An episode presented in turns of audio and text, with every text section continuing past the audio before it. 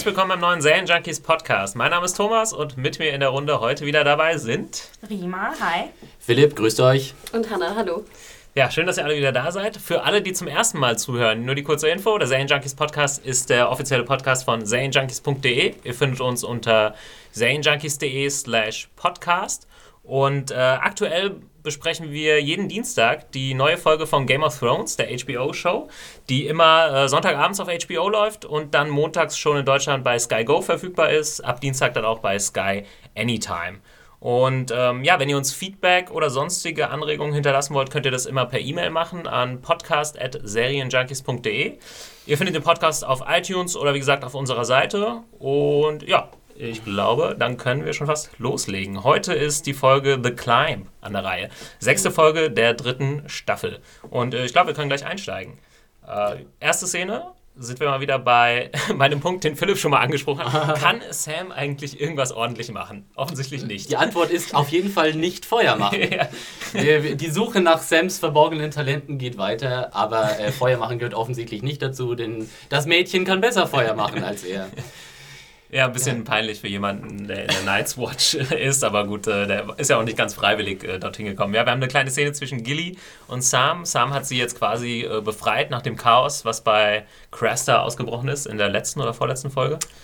Es war schon vorletzte Folge, ja, oder? Ich bin mir nicht ja. mal ganz sicher, wann die Stories ausgelassen werden. Und ähm, ja, wie fandet ihr die Szene? Also ich fand sie ansonsten ja ganz süß. Sam hat ein bisschen gesungen. Das, war halt das konnte er. Naja, nicht so gut, aber... Ja, doch. Also sie hat schon so ein kleines Lächeln dann auf den Lippen gehabt. Und das Baby ist eingeschlafen. Wow, er hat nicht geweckt. ja. Sagen wir es mal so: Sam äh, hat halt keinerlei Hard Skills, um es mal so auszudrücken, aber die Soft Skills. An, bei denen kann er zeigen, dass er doch was drauf hat. Ne? Also viele andere hartgesottene Männer der Night's Watch, die könnten vielleicht äh, ein Feuer machen, aber ein verängstigtes Mädchen trösten und mit einem Lied irgendwie äh, im dunklen Wald beruhigen, das würden wahrscheinlich viele andere Männer der Night's Watch nicht hinkriegen. Insofern könnte man jetzt vielleicht auch mal was zu Positives zu Sam sagen und sagen, dass da werden seine Qualitäten dann doch wieder ein bisschen offenbar.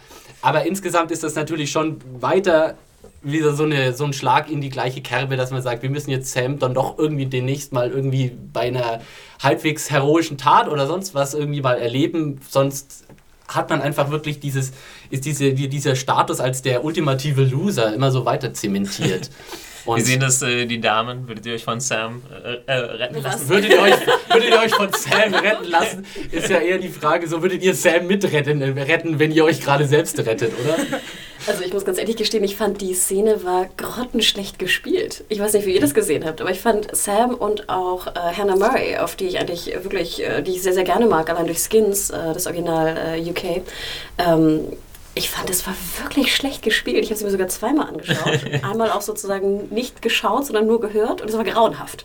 Also ich weiß nicht, ob ihr mir da folgt, aber ich dachte so, oh, wie ja, fängt diese Folge an? Ist schwierig zu sagen. Es ist auch eine ganz komische Dynamik zwischen diesen beiden. Ne? Sam, der, glaube ich, nie sehr nah an irgendwelche Mädels rankam und Gilly, mhm. die äh, ja diesem, in, dieser, ja, in, in, dieser komischen äh, Umgebung aufgewachsen ist. Das kann natürlich dann schon alles ein bisschen weird sein. Ja, aber ja, es wirkte nicht merkwürdig, es wirkte einfach nur schlecht gespielt. Ja, John Bradley hatte die ganze Zeit so einen sehr merkwürdigen Gesichtsauf. Ich dachte, er wäre auf Drogen. Mhm. ich weiß auch nicht. Ja, stimmt, er hat das dann, finde ich, auch in der ersten Staffel, äh, als man ihn zum ersten Mal gesehen hat, so die ersten paar Folgen besser gemacht. So diesen Tollpatsch und da hat man auch echt Mitgefühl mit ihm gehabt. So. Fand ich auch, es war sehr overacted. Ja, hm. ja kann sein. Ähm, ja, noch ein kleines Detail. Er hat äh, etwas bei der Fist of the First Man mitgenommen. Das kam, glaube ich, jetzt zum ersten Mal äh, vor. Mhm. Äh, hier begeben wir uns dann wahrscheinlich. Kam das zum ersten Mal vor? Äh, war ja, mir nicht so ganz klar. Ich dachte kurz, äh, wollte, hatte jetzt keine große Zeit, das gegenzuchecken, aber wurde diese, diese Spitze, er, zieht dann quasi irgendwie so eine Art kleines nee, Messer obwohl, oder so eine nee, Spitze nee, nee, du hast recht. Ich glaube, es gab mal eine Szene, da hat er irgendwo was gefunden. In der zweiten Staffel. Ja, genau. War das das Ding? Ja, das weiß da ich jetzt nicht mehr. das so rumgebuddelt irgendwie. War das nicht oben auf diesem Ich dachte, Art sie hätten da sogar mehr gefunden, so mehrere Speerspitzen oder sowas. Aber ich meine, er hat das auf genau. jeden Fall mitgenommen. Ja. Dieses Dragon Glass heißt es, glaube ich, ne? Hm. Und es gab doch noch eine Szene, wo sie dieses Horn gefunden haben. In der zweiten Staffel. Ja, Ja, oder, oder ja. ja. schon, oder? Das habe ich mir nicht eingebildet. Gut, danke sehr. Ich war jetzt gerade so sehr Also so, alles Mögliche geträumt? wurde äh, Ja. gefunden Ja. an der Fist of the First Man. Was es doch damit auf sich hat, äh, darüber können wir jetzt, glaube ich, noch nicht viel sagen.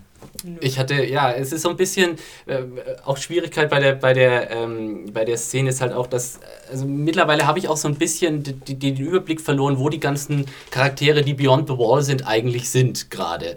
Beziehungsweise wie, wie lange es dauert, von einem Punkt zum anderen zu kommen. Und da werden wir vielleicht auch noch bei den Whitelings hinterher dann drauf kommen. Wo sind die Whitelings? Wo ist Cresta? Wo sind Sam und Gilly? Wo, sind, wo ist der Rest der Night's Watch? Da sprichst du was Gutes an, weil man hätte ja meinen können, dass die Wildlings viel weiter von der Wall entfernt sind als äh, Sam und Gilly, weil die waren ja bei Cruster und der ist ja noch relativ nah an der Wall. Und warum waren die Wildlings jetzt viel schneller an der Wall als die Ja, beiden? das ist natürlich schwierig, äh, gerade weil sie im Vorspann, wo ja eigentlich das alles so ein bisschen geografisch äh, eingeordnet wird, weil man halt nur die Wall hat und alles dahinter ist blank, Ja. so quasi.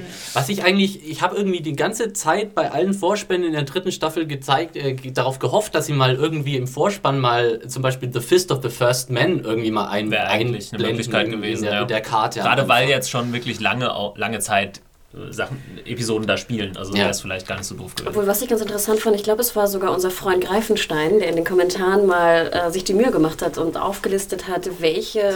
Orte man in den Vorspänen sieht. Und hat er diese Theorie aufgestellt, dass es halt immer sechs sind, oder? Mhm. Und dass, wenn auch wenn es in mehr Orten spielt, also zum Beispiel sieben, wird aber nicht ein siebtes dazugenommen, sondern die sechs, die schon drin sind, sozusagen aus der Vorfolge beibehalten. Und das fand ich eigentlich ganz interessant. Und ich glaube, dass einfach deswegen auch der, der, der Platz ist sozusagen voll. Wir können nicht Cresta reinbauen, wir können nicht, äh, wie heißt es, the, the Fist of the First Man, heißt Ma das so? macht Ja. durchaus äh, Sinn, weil ich glaube, ich habe es auch mal irgendwo gelesen, ich bin mir jetzt bei HBO nicht mehr so ganz sicher. Ich glaube, es war bei Breaking Bad, bei einer anderen Seite, dass das wirklich teilweise auf die Sekunde genau äh, sein muss, wie lange so eine Folge dauert. Und äh, ich glaube, bei HBO ist es nicht so, weil die Folgen schon ein bisschen schwanken zwischen vier und fünf Minuten Unterschied. Ähm, bei, ich glaube, es ist bei der Gesamtlaufzeit der Serie oder der Folge an sich gar nicht so wichtig, aber es ist halt auch wichtig da, für das Titelthema. Also Ja, die, die, die, ja der Vorspann an sich muss, la- muss, immer äh, halbwegs lang, gleich lang äh, sein. Und äh, natürlich da auch ein Produktionsargument ist wahrscheinlich auch teuer, äh, diese, diese, äh, diese Vorspäne so, äh, so äh, erstellen zu lassen und da ständig neue Location einzubauen. Also ich, Und es das ist ja auch auf die, auf die Zeit geschnitten, ne? Ja. Also der, auf die Musik ist es ja noch geschnitten. Ich denke, wenn wir jetzt auf einmal zehn Orte hätten da drin, wäre es auch ein bisschen äh, ne, holprig. Wir hatten ja jetzt auch hier in dem Vorspann natürlich auch wieder quasi den Schwenk rüber in die Danny-Orte, in die Danny-Location. Also es war Yunkai und ähm, na, wie, wie hieß das andere vor Astapur zu sehen, aber äh, Ich glaube die. nur Junkai, oder? Diesmal. Ah, Dann Astapur wird so ein bisschen so drüber Ah, okay, geflogen, ja. genau. Aber äh, Danny tritt in der Episode ja Aber gar das war nicht ja auf. Greifensteins Theorie, die fand ich auch ganz gut, dass es halt feste Orte gibt. Wie zum Beispiel Mhm. Winterfell. Ich meine, da sind wir ja auch schon seit längerer Zeit nicht mehr gewesen, aber die sind einfach fix. Ne? Die sind Ja. fix drin, genau wie ein Danny-Ort. Vielleicht gibt es ja, ja mal ein Special dazu bei, auf der, irgendeiner nächsten Blu-ray, auf dem nächsten Blu-ray-Release, der- wie sie denn der das alles Blu-ray von der ersten Staffel äh, gibt es was dazu zu dem Vorspann. Ähm, aber eher, wie sie es technisch gemacht haben und was sie. Also, sie sagen dann schon, dass sie halt eben das Ziel hatten, klar, die Leute irgendwie geografisch da ein bisschen das einordnen zu lassen, damit. es Ähnlich wie bei Herr der Ringe oder so. Da gibt es ja auch immer mal im Kinofilm eine Karte, die irgendjemand mal vor die Kamera hält oder sonst irgendwas. Das ist, glaube ich, wichtig bei diesen Fantasy-Sachen, bei diesen ja, erfundenen Kontinenten. Ähm, Ich hätte aber Ja. trotzdem noch gern, wie Philipp, ich glaube, du hattest es vor zwei Podcasts äh, auch mal angedeutet, so eine Karte, wo dann so ein Pfeil immer ist. Ja. Und so Musik läuft, die dann irgendwie Wie so Indiana Jones, wird. genau. Roter, roter Faden dann. Ja, So. aber ich glaube, sonst haben wir das Wichtigste gesagt zu dieser Szene. Machen wir weiter zu. Äh, kommt zu Bran und Co., ähm, die sich quasi auf dem Weg zur Wall befinden, im Gegensatz zu Sam und Gilly, die, naja, die sind auch auf dem Weg zur Wall, aber von der anderen Seite. Genau. Und äh, ja, für mich eine der schwierigsten Storylines, äh, schwierig im Sinne von, die, die gibt nicht so wirklich viel her. Also, äh, was hatten wir diesmal? Eigentlich haben wir nur Osha und Mira, die sich jetzt ein bisschen anfeixen. Wir hatten einen super zickigen Moment zwischen Mira und äh, Osha. Auch immer Oh. sehr interessant. Ich denke dann immer wieder, okay, Hannah, du solltest doch nicht essen bei Game of Thrones. Echt? Als dann so die Hasen. Also das fand ich doch am beeindruckendsten. Ja. Also wenn das Special Effects waren, dann Hut Das ab. waren ganz sicher keine Special Effects, das waren echte Tiere, weil also das, das künstlich hinzukriegen, das ist verdammt schwer. Wir erinnern, äh, vielleicht erinnert sich noch jemand, es gab ja auch in der ersten Staffel mal diese Szene, wo äh, Tywin äh, eine, das ist die Dialogszene mit Jamie Lannister, ja. Jamie Lannister hatte und dabei einen Hirsch zerlegt hat. Das war ein echter Hirsch. Ähm, weil du kannst sowas nicht faken. Also du kannst so, sowas äh, künstlich herzustellen, dass das echt aussieht, ist nahezu unmöglich oder würde gigantisch viel kosten. Da nimmt man einfach ein echtes Vieh. Ist ja auch keine Tierquälerei, weil die sind ja ohnehin schon tot. ähm, ich habe da auch kurz überlegt, ob macht HBO sowas? Dann dachte ich, ja gut, ich meine, jeder Metzger macht es. Äh, Ja. Klar können sie es machen. Es ist immer so ein bisschen, ich glaube, im Showbusiness gar nicht so einfach. Ich so möchte nochmal betonen, als, als ich da in der Armory war in Belfast, da war der Haupt-Armory-Fuzzi, der dann halt das Schwert Eis in der Hand hielt, ne, das Eddard Stark-Schwert, und das zog er aus einem echten Wolf. Also die Scheide des Schwertes war ein echter Wolf und das Schwert steckte sozusagen im Maul. Und dann hingen so die, Be die Beinchen da so runter. Und ich meine, erstmal Eis ist ja, das wiegt, also das kann ich kaum heben, das Ding. hat, hat man das in der Serie schon mal gesehen? Scheinbar, also wenn, wenn man darauf achtet, kurz, ja. äh, wie Okay. Eddard Stark, was für eine Scheide er hat für sein Schwert, ist das halt ein echter Wolf. also ich glaube so, Wow, ich glaube, ich muss Okay. gleich nochmal meine Blu-ray von der ersten Staffel auspacken und das mal angucken. Das ist ja, das, das, das wäre mir bisher echt tatsächlich. Ja, aber fand, das fand ich mit das, mit das Interessanteste an der Szene. Das hat irgendwie so rau gewirkt. Und ich glaube, Ja. Osha reißt auch irgendwie so einem Hasen so den Kopf ab. Das Ja. muss man auch erstmal machen als äh, Schauspieler. Ja, das ja, was, die, was die für einen Kurs belegt haben. Ja, genau, die Also, müssten wahrscheinlich erstmal einen, einen Crashkurs so einen Tag lang Hasenhäuten machen. Ähm, aber das war für mich tatsächlich auch das Highlight irgendwie dieser Szene. Ansonsten ging mir dieser kleine Bitchfight zwischen den beiden ehrlich gesagt irgendwie ein bisschen äh, hintenrum vorbei. Aber ähm, ich glaube, das war einfach tatsächlich auch wieder.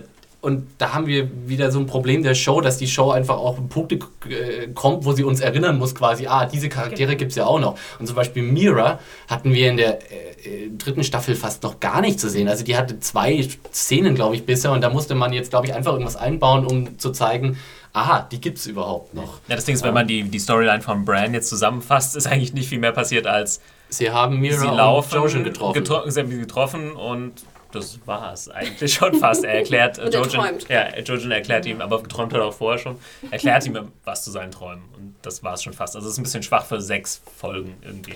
Ja, viel interessanter fand ich aber eigentlich den Anfall slash die Vision, die ähm, Jojen da hatte. Das hat mich dann mehr interessiert. Mhm. Ja, als das ist also, das hat mich in dem Moment jetzt noch nicht so super interessiert, aber es ist zumindest was, was interessant werden könnte dann wieder. Und es greift ja auch wieder so einen Punkt auf, den du, glaube ich, Philipp, auch genannt hattest im letzten Podcast mit, äh, dass Magie halt auch einen Preis hat. Und äh, wenn wir jetzt Georgians äh, Visionen als äh, Magiefähigkeit betrachten, dann ist auch, hat auch er einen Preis zu zahlen dafür. Und Ja. äh, seine Vision ist im Endeffekt, dass er Jon Snow sieht Mhm, auf Genau, dem, genau. hinter der Wall. hinter der Wall. Und dass er Probleme hatte, ne? oder Ja. zumindest umgeben ist von Feinden. Er ist umgeben von denkt, Feinden und ja. auf der falschen Seite des Walls, was dann klingelingeling die perfekte Überleitung ist zu John und den Wildlings. Aber noch eine kurze Sache, die Ja. ich jetzt sagen wollte, noch zu der Szene vorher mit Brandon. Und zwar, gerade weil ich ja so entsetzt war von dem schauspielerischen Talent ähm, in der vorigen ähm, Szene, fand ich es ganz interessant, dass Osha wirklich mit Abstand die beste Darstellerin ist, finde ich, in diesen ganzen Bran-Runde. Mein Freund Rodor wieder sozusagen Oder- nur kurz hochguckte und Hodor sagte und ich schon wieder dachte, nein. Rickon nein, hat nein, auch mal nein, kurz nein, was nein. gesagt. Rickon war mal zu sehen. hat was gesagt. Rickon hat was Fantastisch. gesagt, äh, was wieder fand ich sehr viel besser war als Hodor. Aber ganz ehrlich, ihr müsst mal auf Hodor achten. Das ist so unfassbar. Ich finde, da kann man aber mittlerweile ein gutes Trinkspiel draus machen. Jedes Mal, wenn Rickon kurz mal was Ja. sagen darf, dann muss ein Doppelter getrunken werden. Das ist, kommt bisher noch nicht so oft vor in der Hat Serie. ihr überhaupt schon mal was gesagt? Ja, Ja. In der, nee, in der dritten Staffel meine ich. Oh Gott, ja, da nagel mich nicht fest. Ähm, äh, da gibt es vielleicht ja äh, äh, Game of Thrones Fans, die uns zuhören und uns da eine ausführliche Analyse liefern wollen. Äh, einfach in die Pod äh, Kommentare reinschreiben unter den Artikel oder äh, per Mail an podcast.filmjunkies.de, dann reichen wir das im, im nächsten, in der nächsten Ausgabe nach. Genau. Ähm, ja, kommen wir zu John und den Wildlings. Eigentlich mit äh, so die größte und spannendste Geschichte in dieser Episode. Ähm, zuerst sind sie noch bei ihren Vorbereitungen zum Aufstieg. Äh, die Folge heißt ja nicht umsonst The Climb. Äh, wie schon vorher angekündigt, wollen sie jetzt quasi ja, die Wall, naja, noch nicht stürmen, aber sie wollen zumindest oben drauf, um mal zu sehen, was Sache ist auf der anderen Seite, so wie ich das verstanden habe.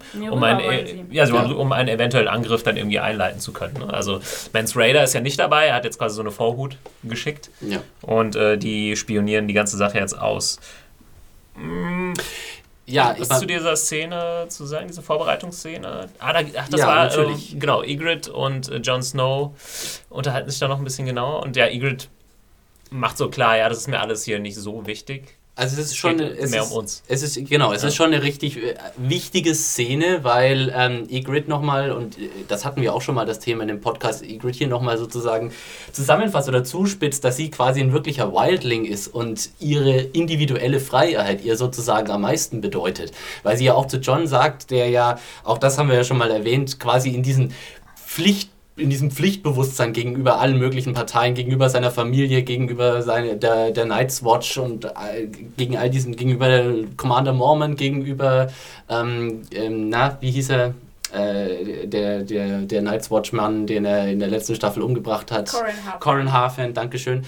Ähm, und, und Ygritte sagt letztendlich, naja, Loyalität gut und schön. Sowohl Mans Raider als auch die Night's Watch, im Grunde interessieren sie sich alle nicht für dich. Ich bin diejenige, die sich für dich interessiert. Machen wir einfach weg und dann, weißt du, wir wissen, was wir uns an uns beiden haben, sozusagen, was wir an den, am Rest dieser ganzen Bande haben, egal auf welcher Seite ist im Zweifelsfall äh, drauf gebumst. Ja? Und äh, Im wahrsten Sinne des Ja. Wortes. Und, und das fand, fand ich sehr schön. Also ich fand es äh, auch eine sehr schöne Performance von Rose Leslie und ich fand sie fast zu gut, weil äh, ich mittlerweile schon finde, dass Kit Harrington mal so darstellerisch einige mehr Scheite aufs Ohr- Feuer packen könnte. Ich finde seine Performance bisher sehr blass in der dritten Kriegt ein Staffel. bisschen wenig zu tun auch. Ja. Ja, eben. Und er guckt immer gleich. Er hat immer so diesen leicht weinerlichen Ton drauf. Und ja, er ist halt so dieser Emo-John, wo ich mir irgendwie so ein bisschen. Langsam fängt er an, mir auf die Nerven zu gehen. Und ich, ich denke. Aber er ist ja. doch gar nicht mehr so emo. Er hat sogar zwischendurch gelacht. Ja, der Ja. Junge ist jetzt glücklich. Er, war, er hatte wenigstens diesen schönen Moment, wo, ähm, wo äh, hier Ygritte am, am Anfang ihn fragt, ob er Angst hat und er so, ja klar, du nicht. Ja, Ja, eben. wo es da umgeht, dieses gigantische Monstrum von The Wall jetzt irgendwie mit bloßer Hand zu erklimmen. Aber, um, ja. um nochmal halt äh, auf das äh, Gespräch zu kommen, Ygritte weiß natürlich auch genau, wie sie jetzt an ihn rankommt äh, in der Hinsicht, weil sie halt ihn ja durchschaut, dass er immer noch im Herzen eine Crow ist und sie weiß, dass er niemals loyal zu Mans oder zu den Wildlings generell sein wird. Ähm, aber sie weiß, sie kann ihn jetzt damit kriegen, dass er ihr gegenüber sozusagen halt auch ein Ehrbewusstsein oder ein Pflichtbewusstsein hat, weil Aber sie gehören jetzt das? zusammen. Also wenn er loyal ihr gegenüber sein soll, was bedeutet das dann im Endeffekt? Ich glaube, ich, ja, es ist, äh, äh, man kann, man kann sich auch äh, sagen, dass ja auch hier wieder vielleicht ihre Motive ganz egoistisch sind im Sinne von, solange irgendjemanden betrügt, Jon Snow, wenigstens schrammt er vielleicht nicht mir als erstes das Messer in den Rücken. Ja? So sozusagen, wenn es hart auf hart kommt und er muss sich entscheiden, vielleicht habe ich dann trotzdem irgendwie eine Exit-Strategy, wie ich irgendwie mit ihm zusammen weg, wegkomme. Ähm, ja, ja, aber es ist natürlich schon auch legitim, darüber zu beraten, ob das tatsächlich auch das ist, was, was äh, Ygritte damit bezwecken möchte oder ob sie John einfach auch in irgendeine Art von Falle locken möchte. Ja, ob sie ihm quasi ein Geständnis abbringen möchte, dass sie dann danach zu Mans Raider oder zu Torment äh, Giantsbane dann eben trägt. Oder ob sie ihn halt tatsächlich einfach indirekt zum Wildling so machen möchte. Also loyal Ja. zu der ganzen Bande, dadurch, dass er loyal zu ihr ist und sie ja loyal zu ihnen ist. Und vor allem loyal zu sich selbst. Also sozusagen, die Wildlings gucken erstmal auf sich und dann auf alles andere. Ja? Ich fand auch, dass die schauspielerische Leistung von Rose Leslie sehr, sehr schön war. Ich finde auch immer ihren Dialekt sehr schön. Ich weiß nicht, Ja. ob das jetzt wirklich Mhm. das Der ist Schottische total ist, was da durchkommt, aber ich musste auch immer so lachen, weil ich finde, das passt auch sehr gut zu den Wildlings. Und wenn sie dann so von his was auch immer erzählt, ich finde, jedes Mal, genau, jedes Mal lachen. Und Ja. dann äh, Kit Harington, wie du schon sagtest, immer da sein, sein bedröppeltes Gesicht zeigt. Ähm, ich fand aber auch, dass zum Beispiel da in diesem etwas dunkleren Licht und in dieser äh, Art Lichtung, Bäume, wie auch immer man es nennt, im Hintergrund mit der Wall, dass auch das erste Mal wirklich die Ausstattung der Kleidung der Wildlings richtig, richtig gut aussah. Weil vor allem Orel, was auch immer er mit seiner ähm, Kleidungslady von HBO gemacht hat, aber er hat, glaube ich, das beste Kostüm an, weil das sieht richtig, richtig gut aus. Und sobald die da rumlaufen, sieht es halt echt aus und nicht alle sehen gleich aus wie davor. Mhm. Also falls es euch mal aufgefallen ist, ähm, fand ich eine sehr, sehr schöne Szene. Und ich fand auch, dass man fast dachte, dass das das gesamte Wildlings-Camp war. Also weil, obwohl es nur die Vorhut war, glaube ich, hatten sie alle Wildlings-Komparsen damit reingenommen. Aber Ja, es das waren ja auch so, so zwölf oder sowas, die, die da jetzt äh, den, den Climb starten wollen. Also ich, die Szene hat mir sehr, sehr gut gefallen. Schön fand ich auch eben dieser, dieser Spruch von, ich weiß gar nicht, ob es Orel ist oder Tom und Giantsbane, der am Anfang bemerkt, so, ja, es gab Zeiten, da gab es einfach keine Bäume gegen, äh, in der Nähe vom Wall, da wurde alles von den von Night's Watch äh, pflichtbewusst abgeholzt, damit keiner unbemerkt sich irgendwie The Wall nähern kann.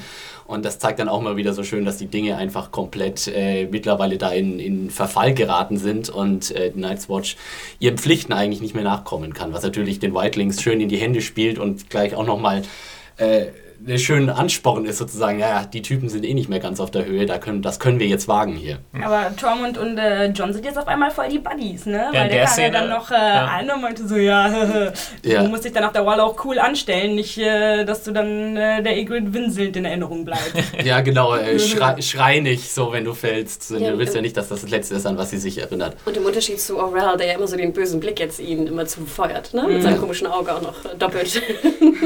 Ja, der dann auch in der, in der darauffolgenden Szene, ja, der ist, äh, ja, der die Entscheidung trifft, quasi die beiden abzuschneiden oder beziehungsweise umzubringen. Aber da kommen wir jetzt zu. Also äh, es geht dann ja an die Wall und das sieht nach einem, also ich fand es eine ziemlich beeindruckende Szene. Also was HBO da aus dem Budget rausholt, finde das hat gut funktioniert. Klar äh, sieht man, da wird mit CGI gearbeitet und so weiter. Aber ähm, ja, dass es schwierig ist, dass es eine Tortur ist, da irgendwie hochzukommen. Und auch dieser Blick dann nach unten von Jon Snow, da wurde mir auch so fast schon ein bisschen schwindelig beim Zugucken. Äh, fand ich sehr, sehr äh, gut gemacht. Da haben sie auch Zeit gelassen, ne? es dauert ein bisschen. Und man erinnert sich dann auch an die Worte äh, von dem Wilding vorher und so, hackt es immer tief rein und so. Ja. Und bis bei jedem Schlag so, äh, mach mal lieber sicher, äh, Jon Snow. Ähm, ja, fand ich, fand ich gut umgesetzt, ähm, diese Szene. Auch bis, bis zu dem Punkt, wo es dann natürlich äh, zu dem kommt, was passieren musste. So, es krachen Leute runter. Und ähm, ja, Terrell ist es dann, richtig? Heißt er Terrell? Orrell, Entschuldigung. Der die beiden dann ja, losschneiden würde, weil er denkt, das ist die einzige Möglichkeit, sich selbst zu retten. Ich denke, es wird ja auch nicht so leicht sein, da äh, so in der Wand zu hängen mit zwei Leuten noch. äh, Definitiv, ja. Ja, äh, also vom, vom, habt ihr noch Kommentare zur, zur Tricktechnik? Das Ganze war das für euch? Ich finde das immer, also ich, ganz ehrlich, ich, ich weiß es nicht. Das, das, das Problem ist, es war gut getrickst. Ich hatte trotzdem nie das Gefühl, dass es ein, echte, ein echter Abgrund war. Weißt du, das ist, das ist ganz diffizil bei solchen Geschichten. Da, natürlich kann man sowas nicht an realer Location filmen, gerade wenn man so eine Location wie The Wall hat. Da gibt es keinen Pendant dafür. Aber es ist, ich, ich, gerade, ich meine, ich zum Beispiel bin so ein bisschen, hab so ein bisschen Höhenangst, wenn ich irgendwo tief runter gucke, dann denke ich, "Uah", dann brauche ich irgendein Geländer zum Festhalten. Aber ich hatte trotzdem nie so richtig so diese, diese, diese Höhenangstgefühl bei den Szenen, weil es einfach dann doch ein Tick zu künstlich war. Ich weiß nicht, ich möchte ihm da eigentlich keinen Vorwurf draus machen, weil ich das Gefühl habe, besser kann man es eigentlich nicht machen. Trotzdem hat es für mich nicht so ganz funktioniert. Also ich fand den Climb okay. Wo ich Probleme hatte, war dann oben auf, dem, auf, der, Mhm. auf der Wall, die erste Szene. Die fand Da- ich sah sehr schlecht aus, wenn Da wir nachher nochmal hinkommen. Kommen wir vielleicht äh, später nochmal drauf. Aber ich fand der ja. Climb auch, ich fand der hat funktioniert. Gerade auch mit dem Crack, als dann der erste Crack Ja, kam. Ich fand das sah gut sehr gut aus, ja. Wie das auch Ja. darunter krachte Mhm, genau. und so, das äh, war schon. Und wie sie dann da hingen und wie dann so das Seil äh, getrennt wurde und sie dann so schwang. äh, Ich, das fand ich so spannend und ich wusste ja, dass die nicht da runterfallen, aber mir hat echt, ich hatte Herzklopfen und dachte so, oh Gott, oh Gott, nein. Also ich fand das echt total gut. Aber ich habe das jetzt schon richtig äh, äh, gesehen, oder? Es sind im Grunde jetzt nur noch vier übrig. Das- nämlich Tom Da und habe ich noch daran gedacht, dass wir immer meinten, ja, wo sind denn immer alle diese ganzen Wildlings? Ich fand das Ja. äh, schon merkwürdig, dass dann die anderen alle runtergekracht sind und dann nur noch vier da oben standen. Es ist jetzt schon auch fraglich, was sie denn jetzt irgendwie mit vier Männchen da ausrichten wollen. Ne? Also sie können jetzt schlecht Castle Black äh, für vier Leuten von hinten Also ich dachte, angreifen, sie, oder? sie hängen jetzt irgendwas runter, damit die anderen nachkommen können. Ach so. Oder? Ich weiß, ich weiß nicht mehr. Naja. Ich weiß auch nicht mehr, was im Buch passierte, ehrlich gesagt. Deswegen denke ich mal, das wird kein Spoiler sein. Also ich, ich Ja, habe wirklich keine Ahnung. Naja, Ich was es ja auf jeden Fall gibt, ist äh, diesen Durchgang durch die Wall Mhm. von Castleback, wo man irgendwann in der ersten Staffel ähm, die Night's Watcher noch durchlaufen sieht. Gleich in der, aller, In das ist der die ersten allererste Szene. Szene. Ah, okay. Ja. Genau. Und ja, Stimmt, auch eine gute Idee. Achso, ist, ist das ne? der Plan, dass sie sich praktisch nach Castle Black einschleichen und das Tor denn von diesem aufmachen? Tunnel? Ja, naja, Jon. Snow weiß ja von, Jon er ist ja, glaube ich, schon Snow durchgegangen, äh, um dann verraten, seinen oder? Eid quasi. Naja, aber Naja, aber dass da ein Durchgang ist, ich glaube, das wissen die Wildlings Genau. schon. Ich meine, es gab, wir hatten in der letzten Folge ja die Szene, wo äh, John ja äh, Orell verraten muss, wie viele, wie viele Ka ähm, Schlösser oder Festungen es an der Wall gibt. Und dann sagt er so, Castle Black. Und Orell so, ja, Castle Black, jeder kennt Castle Black, natürlich. Sh- No shit, Sherlock, wir wollen die anderen wissen, die, die bemannt sind. Also die werden schon Bescheid wissen, dass, dass es da dieses große Tor bei Castle Genau, Black nicht gibt. das. Also der Plan wurde jetzt so konkret nicht gesagt. Ich bin jetzt auch Nee. noch ein bisschen überfragt, was genau der Plan ist jetzt mit den Leuten, aber ähm, ja. Gibt wahrscheinlich mehrere Möglichkeiten, aber ich glaube nicht, dass sie jetzt irgendwie, was sollen sie machen, jetzt einen Leiter runterlassen, damit dann 10.000 Leute rüber Das glaube ich eigentlich auch nicht. Bisschen schwierig, ne? bei der, bei der, aber es sind ja nur 10. Ja. 10 kriegen sie auch noch. Ja, die Frage ist ja auch, äh, ich meine, sie sind ja jetzt oben, aber sie wollen ja jetzt nicht oben auf dem Wall bleiben, sie wollen ja auf der anderen Seite wieder runter. Aber Wie da gibt es machen ja sie denn das verschiedene. Da gibt's ja, die, die, die Night's Watch kommt ja auch irgendwie hoch. Ja, die Leipzig gerade- hat diesen Aufzug. Ja. Ja, aber sie haben ja auch verschiedene Aufgänge bei den verschiedenen Schlössern, die ja teilweise auch unbemannt sind. Also ich schätze mal, bei den unbemannten können sie auch einfach runtergehen. Wie auch immer, ob da jetzt eine Treppe Stimmt. ist oder Okay. ein, auch ein Fahrstuhl. Oder, oder Ja, das ist ein guter Das Punkt. ist, recht. Ja, kommen wir gleich zur, zur letzten Szene ähm, dieser Episode. Ja, sie kommen dann oben an. Du fandest es äh, nicht Also so gerade schön? die erste Szene, ne, wo sie Ja. dann so erschöpft ich sozusagen. glaube, dann gucken sie noch auf hinkommen. die Seite Beyond the Wall. Genau, das ging. Ich fand, da war die, die Technik war okay, aber da, wo sie hochkletterten, waren dann halt dann so, so Styropor-Eis. Ne? Dann wehten da so drei Flocken, die so, so hingeweht waren. Also da fand ich echt so, oh, Schmerz. Ne? Darstellendes Spiel, 10. Klasse, hatte ich so eine Erinnerung. ähm, aber als dann, das, als dann die Sonne aufging, fand ich, sah es richtig gut wieder aus. Hm. Es, es sah. Es sah künstlich aus, aber wieder hier auch, äh, äh, fast muss ich auch wieder sagen, kann man ihn eigentlich nicht ankreiden, weil ich glaube, es war so ge gut getrickst, wie es gut getrickst sein konnte. Was mich ein bisschen irritiert äh, hat, äh, für mich sah der Wall oben sehr schmal aus. Ja, du hattest das Gefühl, das war gerade mal zwei Meter breit und äh, irgendwie hatte ich das Gefühl, in anderen Szenen, wo man die schon oben am, am Wall gespielt hatten, sah der Wall einfach viel, viel breiter aus. Insofern weiß ich nicht, vielleicht ist der Wall auch an unterschiedlichen Ja. äh, Stellen unterschiedlich dick.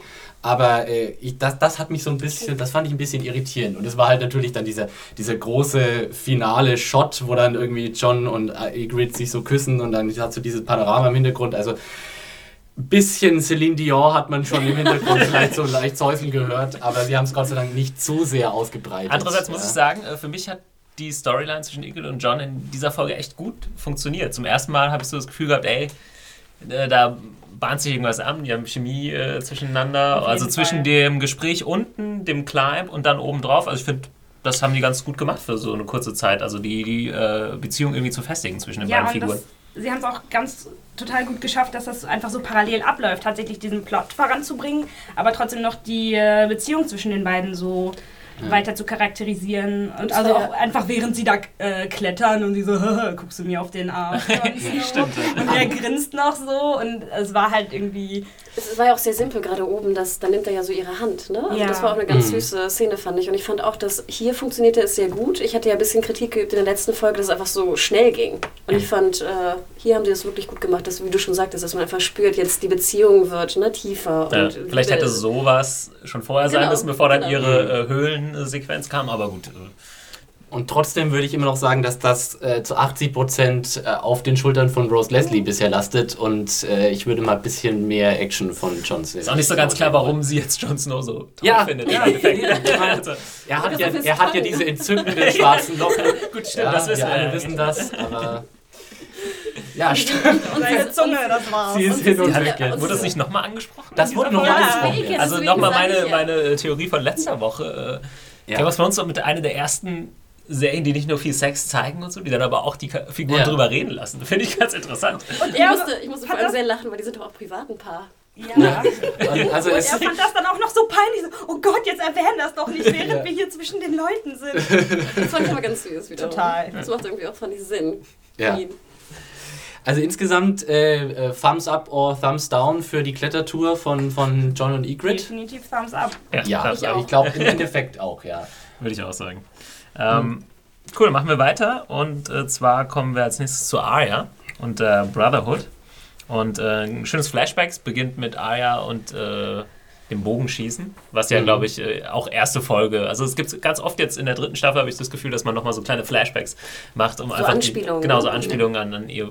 Auch so, dass man, glaube ich, sieht, okay, die haben sich so weiterentwickelt, Leute, aber sind auch noch irgendwie die gleichen Personen. Aber um einfach mal, dann denkt man vielleicht eher nochmal an die Folge zurück. Ja, krass, da war sie noch so ein kleines Ja. Mädchen und irgendwie in Winterfell und hat mit ihren Brüdern gespielt und äh, jetzt ist sie hier unterwegs. Es ist ein schönes Beispiel dafür, wie, wie, wie geschickt verwoben diese ganzen Sachen sind. Also wo du schon das Gefühl hast, da, da sind, äh, ich weiß nicht, ob es jetzt äh, Benioff und Weiss, also die, die Produzenten sind, die da einfach auch so ein Auge drauf haben, die gucken, dass das alles sehr rund ist. Ja, und da, da ist richtig, es ist ganz simpel, ja, aber du denkst sofort zurück an die erste, äh, die erste Folge der ersten Staffel, wo Arya praktisch schon mit, am Zocken ist mit dem, mit dem Bogen.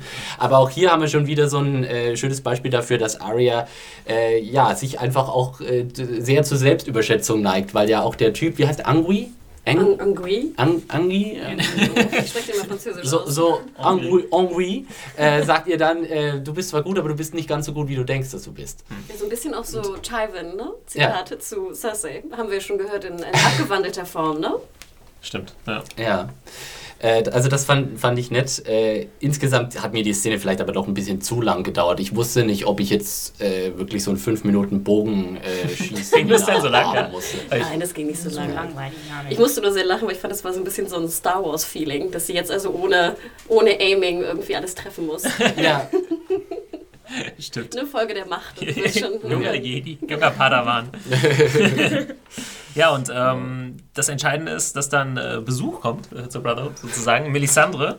äh, Melisandre sie- die- kommt für Kaffee kommt, genau, den Kaffeeklatsch. Ähm, wir haben sie, glaube ich, zum letzten Mal, äh, das wurde auch am Anfang der Folge in diesem Previously on Game of Thrones gezeigt, zum letzten Mal gesehen, als sie Abschied genommen hat von Stannis sozusagen. Genau, als Mutti arbeiten gehen muss. Genau. Stannis war muss aber eh nicht begeistert.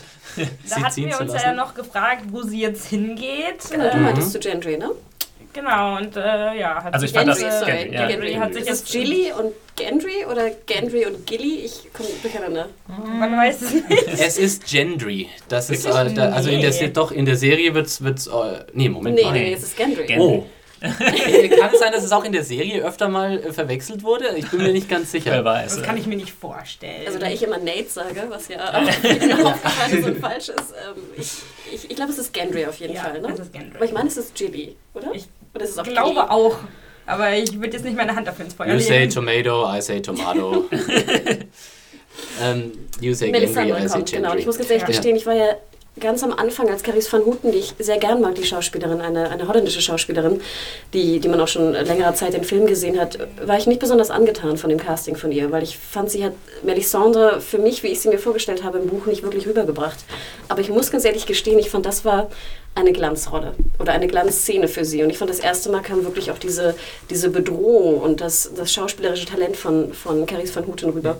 Also ich war begeistert. Aber ich fand äh, das interessant, dass sie sonst immer so unnahbar wirkte. Also immer so, oh, ich bin die mächtige Zauberin. Und diesmal äh, ging es ja auch darum, dass sie Thoros mit Thoros und äh, Dundarian, Beric Dondarrion. Dundarian gesprochen hat. Und äh, dann auf einmal wurde sie auch so ein bisschen menschlicher für mich, weil sie so überrascht war. Stimmt. Ähm, Sie und nicht hat- mehr so Ich dieses, das- ah, ich weiß ja über alles Bescheid hier, was, was hier los Aber ich fand, ist. das störte gar nicht. Ich fand, das machte sie eigentlich. Nee, das hat sie super gespielt, Ja, aber es- das fand ich von der Figur her diesmal interessant. Sie hat das Talent, sehr ausdrucksstark zu spielen und das eigentlich fast nur mit ihren Augen hinzukriegen. Und das war äh, das, das sehr gekonnt. Ich meine, ich bin ein großer Fan von Caris als äh, Melisandre, das habe ich glaube ich auch schon mal äh, irgendwann in den Podcasts äh, erwähnt. Äh, auch hier fand ich sehr schön. Was ich generell irgendwie super fand und fast so ein bisschen befremdlich gegenüber dem Handlungsverlauf, wie bisher Game of Thrones gerade so in der dritten Staffel auch ablief, oder vielleicht auch schon in der zweiten Staffel. Du hast, wir hatten ja so, eigentlich Game of Thrones lief ja bisher immer so, dass ganz viele Handlungsstränge völlig isoliert voneinander ablaufen, ja, und im Grunde wenig bis keinen Einfluss aufeinander haben. Deswegen finde ich es total super, mal tatsächlich irgendwie jemand aus einer anderen Storyline jetzt direkt mit äh, anderen Charakteren hier zu interagieren zu sehen und jetzt mal Melisandre quasi aus der Perspektive von Arya zu erleben, ja. Also das fand ich, äh, das war lang überfällig irgendwie, Ja. dass diese ganzen äh, Stränge einfach mal so ein bisschen zusammengeführt Würde ich zustimmen. Also sonst, also viel weiter ausbreiten, als es jetzt schon ist, kannst du es, glaube ich, nicht. Du hast Ja. irgendwie Stannis äh, da auf der Insel und die anderen auf dem anderen Kontinent und die anderen hinter der Wall und irgendwann kommt der Zuschauer dann, glaube ich, äh, auch nicht mehr mit.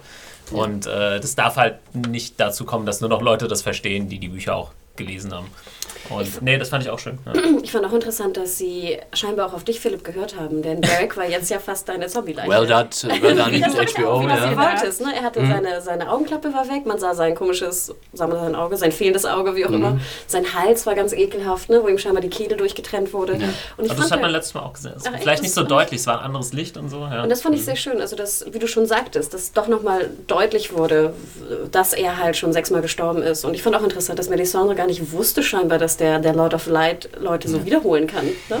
Jetzt, äh, ich, viel, ich finde viel Gesprächsstoff bei dieser Szene. Ähm, erstmal müssen wir annehmen, dass Melisandre woher weiß, also sie wusste ja offensichtlich nicht, dass Thoros da, dort ist, oder? Sie wusste nicht, dass sie dort auf ihn treffen soll. Wo, woher wusste sie überhaupt, dass sie dorthin muss?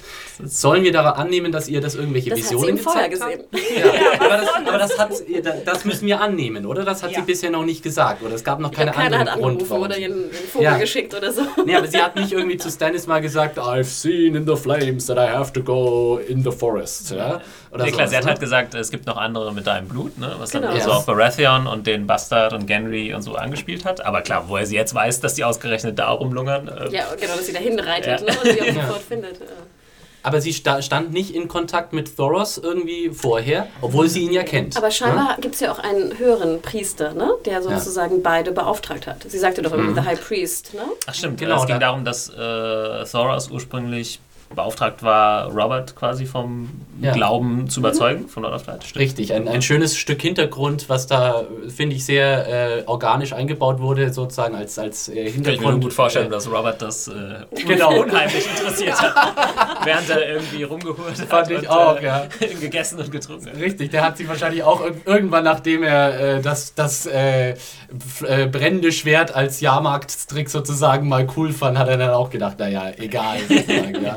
Als religiöser Mensch war, glaube ich, bei Robert Baratheon nicht viel zu holen und wo er dann auch Thoros äh, direkt sagt, als ihm Melisandre sagt, du wurdest doch aufbe au- beauftragt, äh, Robert Baratheon zu bekehren, was ist passiert? Und er so, I failed. ja.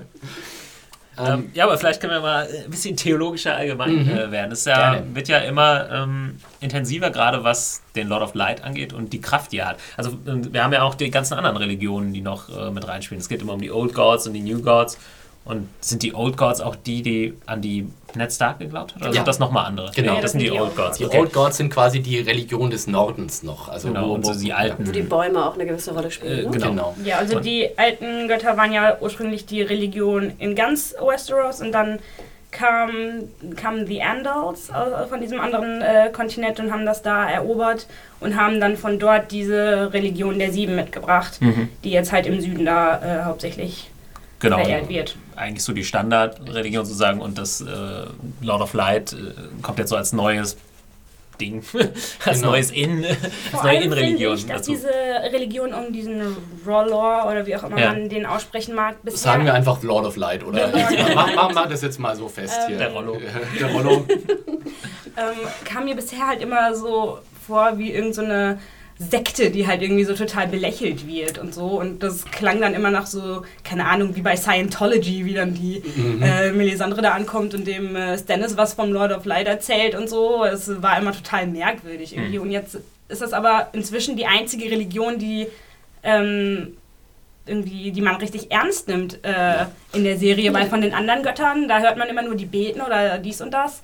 Aber da kommt ja nie was. Genau, also Religion war am Anfang äh, das, was man heutzutage auch die meisten Leute unter Religion verstehen, nämlich eigentlich sowas, ja, nichts, was mit irgendwie greifbar ist oder Genau. was irgendwie eine konkrete Auswirkung kann man dran glauben, muss man nicht. Äh, aber Lord of Light, der lässt so ein bisschen raushängen. So, ne? Ist eine- Also, der äh, Lord of Light ist quasi die einzige Religion, die sozusagen tatsächliche Resultate produziert. Ne? Ja, und wo man, wo man, ja, und äh, Da, also da bin ich sehr gespannt, wie, wo das da hingeht. Und hier will ich mal eine Theorie aufstellen und dazu Ja. nochmal, das ist jetzt kein Spoiler von mir, weil ich äh, über das dritte Buch hinaus eigentlich nichts weiß äh, von der Geschichte. Ähm, es bahnt sich ja irgendwie auch so, so, so ein Zweikampf an. Das ist ja nicht äh, sehr unauffällig. Also es gibt einmal Eis, Kälte, die White Walkers und dann Hitze, Feuer, äh, den Lord of Light. Und ich weiß nicht, ob das im Endeffekt die ganze Geschichte dann auf so, ein- auf so eine Konfrontation dann hinausläuft. Äh, läuft. das wäre So so. heißt die Serie ja auch, Ja. Ne? die Buchserie. A Song of Ice and Fire. Ah, okay, na gut, dann ist es natürlich jetzt nicht so weit hergeholt. Aber da wäre dann ja. Ähm, Thomas. Habe ich toll erkannt. Nee, kombiniere, kombiniere. Nein, aber das ist ja was, weiß nicht, haben wir jetzt noch nicht großartig drüber gesprochen. Also klar, Ja. wie gesagt, ähm, Nee, es ist ein äh, valider Punkt und ich muss sagen, äh, für mich das Highlight. Die, äh, ja, so- nee, sorry, schon genau, ich wollte noch, noch die, ja, die Frage ist halt, wer ist da quasi gut oder schlecht oder gibt es das überhaupt? Ne? Mhm. Und Ich muss auch gestehen, dass ich eigentlich Raylor oder The Lord of Light immer total spooky fand. Also Mhm. total unheimlich und wirklich immer eher böse eingeschätzt habe. Ähm, Naja, weil wir ihn ja bisher auch, ich meine, bisher wurde das repräsentiert durch Melisandre und wir haben Melisandre, glaube ich, nicht äh, als positiven Charakter wahrgenommen, sondern als, ja, irgendeine Art böse Zauberin, die Schattendämonen aus äh, ihren Weichteilen äh, Und äh, ja, das ist ja an sich jetzt mal nicht sonderlich sympathisch. Aber ja, wie, wie schon gesagt, es produziert Ergebnisse und deswegen auch diese Szene, die vermutlich auch die meiner Meinung also meine Lieblingsszene in dieser Folge war, wo Paul Kay, äh, alias Thoros of Myr, also toll gespielt und vor allem auch vom Inhalt toll, wo er einfach sagt, äh, ja, ich habe eigentlich selbst nie daran geglaubt und fand das immer irgendwie, es waren alles so ein bisschen Gauklerwitze und, und als Sachen, die, die man halt den Kindern erzählt, bis ich dann an, neben meinem toten Freund saß und diese Worte gesagt habe, weil sie einfach die einzigen Worte waren, die mir eingefallen sind. Und dann ist er auf einmal aufgestanden und dann habe ich erkannt, wow, unsere Religion ist die richtige Religion. Und ich muss sagen, ich kann das, das war wunderbar menschlich, weil ich mir dachte, wenn ich in dieser Situation wäre, ich bin zum Beispiel persönlich ein komplett unreligiöser Mensch, ja, aber wenn mir sowas passieren würde, würde ich auch sagen, okay, ja klar, da glaube ich da dran. Ja, ich brauche ja nicht mehr glauben, ich habe ja jetzt die Beweise gesehen. Und das, das lässt die ganzen, das lässt die Anhänger des äh, Lord of Lights schon in einem sehr sympathischen Licht erscheinen in gewisser Weise, auch Melisandre wieder, weil eigentlich kannst du sagen, ja, sie haben einen Punkt, ja, es funktioniert, guck doch mal hin. Ja. ja, das hat sich ja auch auf jeden Fall auch total geändert, die Dynamik. Ja. Am Anfang, wie du schon gesagt hattest, äh, Rima, glaube ich, äh, ja, so Scientology, sektenmäßig so und man hat gleich so böse auf der Stirn irgendwie äh, stehen und jetzt ist es irgendwie so, ja, die haben einen Punkt vielleicht. Ja. Wie du schon sagtest, allein durch Thoros, der ja super sympathisch rüberkommt, ne? der ja auch, so, mhm. finde ich, einen der besten, der besten Witze gemacht hat in der Sendung, wo, wo Barrick sich doch irgendwie entschuldigt, uh, I haven't seen uh, ladies in quite a while oder so. Yeah. Und dann sagt er doch so, ja, lucky for the ladies. Ja, stimmt. also wirklich, fand ich auch wirklich. Und da gibt es auch, äh, können wir gleich noch zu, zur letzten äh, Szene in dieser Sequenz kommen, auch noch den kleinen Gag, dass nee, ich glaube, das war, war das davor oder danach? Ähm, als Melisandre ankommt und Aya sagt irgendwie, ich weiß nicht, was der Big Deal ist und so. Und was sagen die Jungs dann? Weil, ja, weil du, because you're not a woman. Ja. Yeah, because you're, because you're a woman. Yeah. Yeah. Ja. Ich auch, und ja. sie so total, what's äh? that to do with anything? ja. Wir haben auch gar nicht erwähnt, ich fand es ja auch super, dass sie äh, Old Valyrian sprechen. Und ich fand auch ja. Paris van Houten dann mit dem, man hört richtig die unterschiedlichen Dialekte, fand ich dann auf einmal in dem Valyrischen, ne? dass ja. das Holländische natürlich viel besser passte und sie, finde ich, auch fast Dani Konkurrenz machte mit dem ich ja, finde generell, dass diese Sprache extrem cool klingt. Also mhm. da haben sie, das haben sie äh, Hut ab an den Linguisten, der das irgendwie äh, ausbaldowert hat mit dem High Valyrian.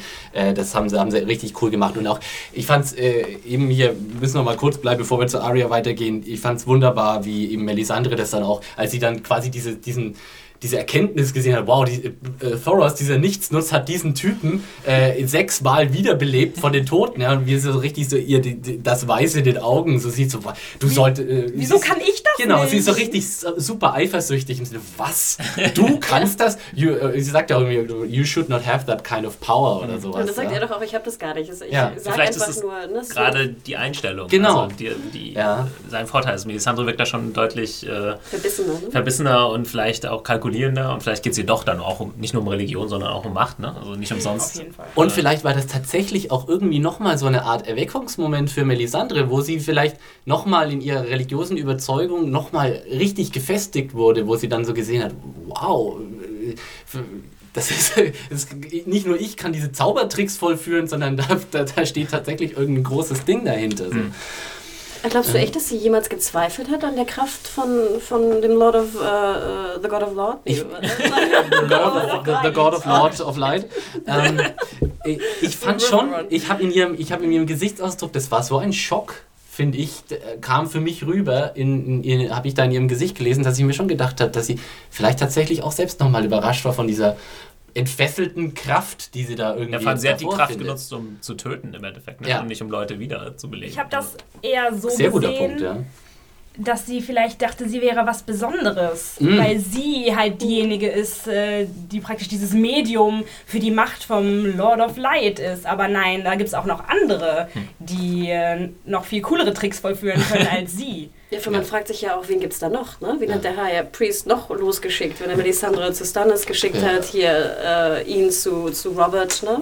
Vor allem, was heißt hier Tricks? Ich meine, das, das sind ja schon keine Tricks mehr, das sind, das sind, das sind wahre Wunder, ja. Und du musst mal vorstellen, wie, wie weit kommst du, wenn du, ähm, wenn du Tote wieder auferwecken kannst, ja. Ich meine, das ist ja... Sprich, wir glauben jetzt auch... Das ist die absolute Wunderwaffe, ja. Er liegt auf jeden Fall momentan noch äh, vorne, würde ich sagen, im Gegensatz zu, ich weiß nicht, das Einzige, was man von den Old Gods vielleicht sind diese Vags oder also die Power, die Bran irgendwie hat, das könnte man noch damit in Verbindung bringen, obwohl es jetzt nicht so klar gemacht wurde, dass es irgendwas mit Göttern oder so zu tun hat, aber das wäre jetzt so meine Interpretation, dass das vielleicht so ein bisschen gegenübersteht. Ja. Ich glaube, das äh, wird noch interessant sein zu sehen. Und äh, ja, haben noch kurze Sache mit äh, Gendry wird dann äh, quasi mitgenommen. ist das, was Melisandre eigentlich schon angekündigt hatte. Ja, ich suche mir jemanden, der auch dein Blut hat, äh, Stannis. Ja, er wird de facto verkauft, ne? Was Stimmt, ich ja, auch ja. Äh, sehr hart finde.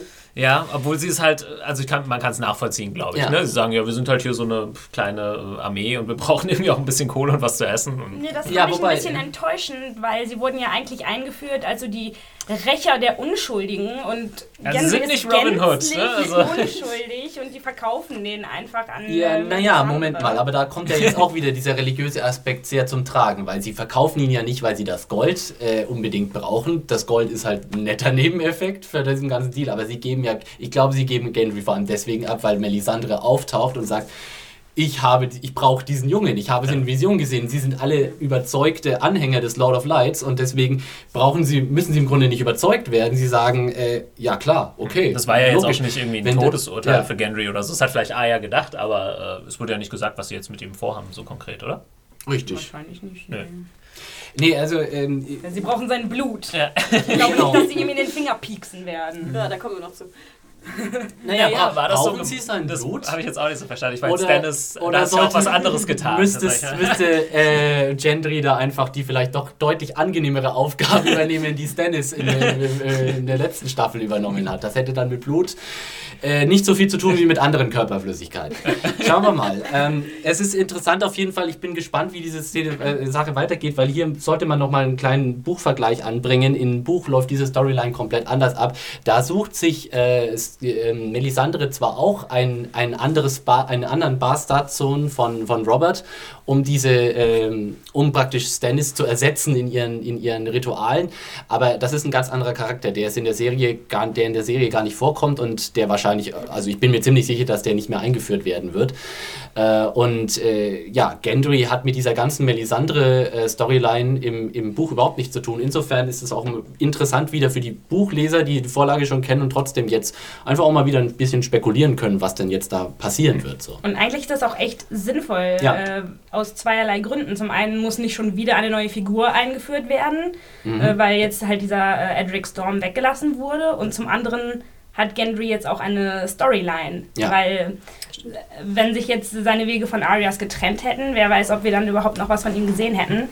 Und so hat er halt wieder was zu tun. Ja, das habe ich ja letzte Woche schon gesagt, dass mir Gendry ein bisschen äh, zu wenig zu tun hatte. Und ich hoffe, da kommt jetzt äh, noch ein bisschen mehr, dass er sich dann zu einem zu einer richtigen Figur entwickelt sozusagen und seine eigene Storyline sozusagen bekommt. Es war für mich immer nur so ein ja, Anhängsel von Aya und hatte zu wenig gute Szenen, sodass ich richtig irgendwie mit ihm mitfühlen konnte, aber jetzt könnte ich mir vorstellen, ähnlich wie bei Theon, der zum Beispiel in der ersten Staffel fast nichts zu tun hat, der auf einmal in der zweiten Staffel einer der Hauptfiguren war. Ähm, also fände ich cool, wenn, wenn sie da mit Gendry äh, noch mehr machen und ich glaube, ich weiß nicht, wie der äh, Schauspieler heißt, der ihn spielt. Joe Dempsey. Joe Dempsey. Äh, macht einen super sympathischen Eindruck eigentlich und ich glaube, da hat er noch einiges im Petto. Sieht doch sehr gut aus mit Bart. Ja, der Ja. Bart, also der hat mich ja auch äh, wieder überrascht fast. Er ist ja neben Hannah Murray auch ein Skins-Veteran. Ne? Ah, Joe Dempsey. okay. okay. Kurze letzte Frage noch. Äh, Wie habt ihr die Art von Prophezeiung verstanden, die Melisandre dran in Arya sieht? Ah, stimmt. Äh, ich fast vergessen. Sie sagt ja so etwas wie, ähm, ich sehe irgendwie Darkness in you, ich sehe Dunkelheit in dir und Augen, ne? verschiedene Augen. Ganz ehrlich, für mich kam das fast so ein bisschen wie äh, Einschüchterungsblabla rüber. Ich wollte ja, vielleicht, vielleicht wollte sie äh, Aria auch einfach so ein bisschen Angst machen. Ich sehe Augen in Genau, ja.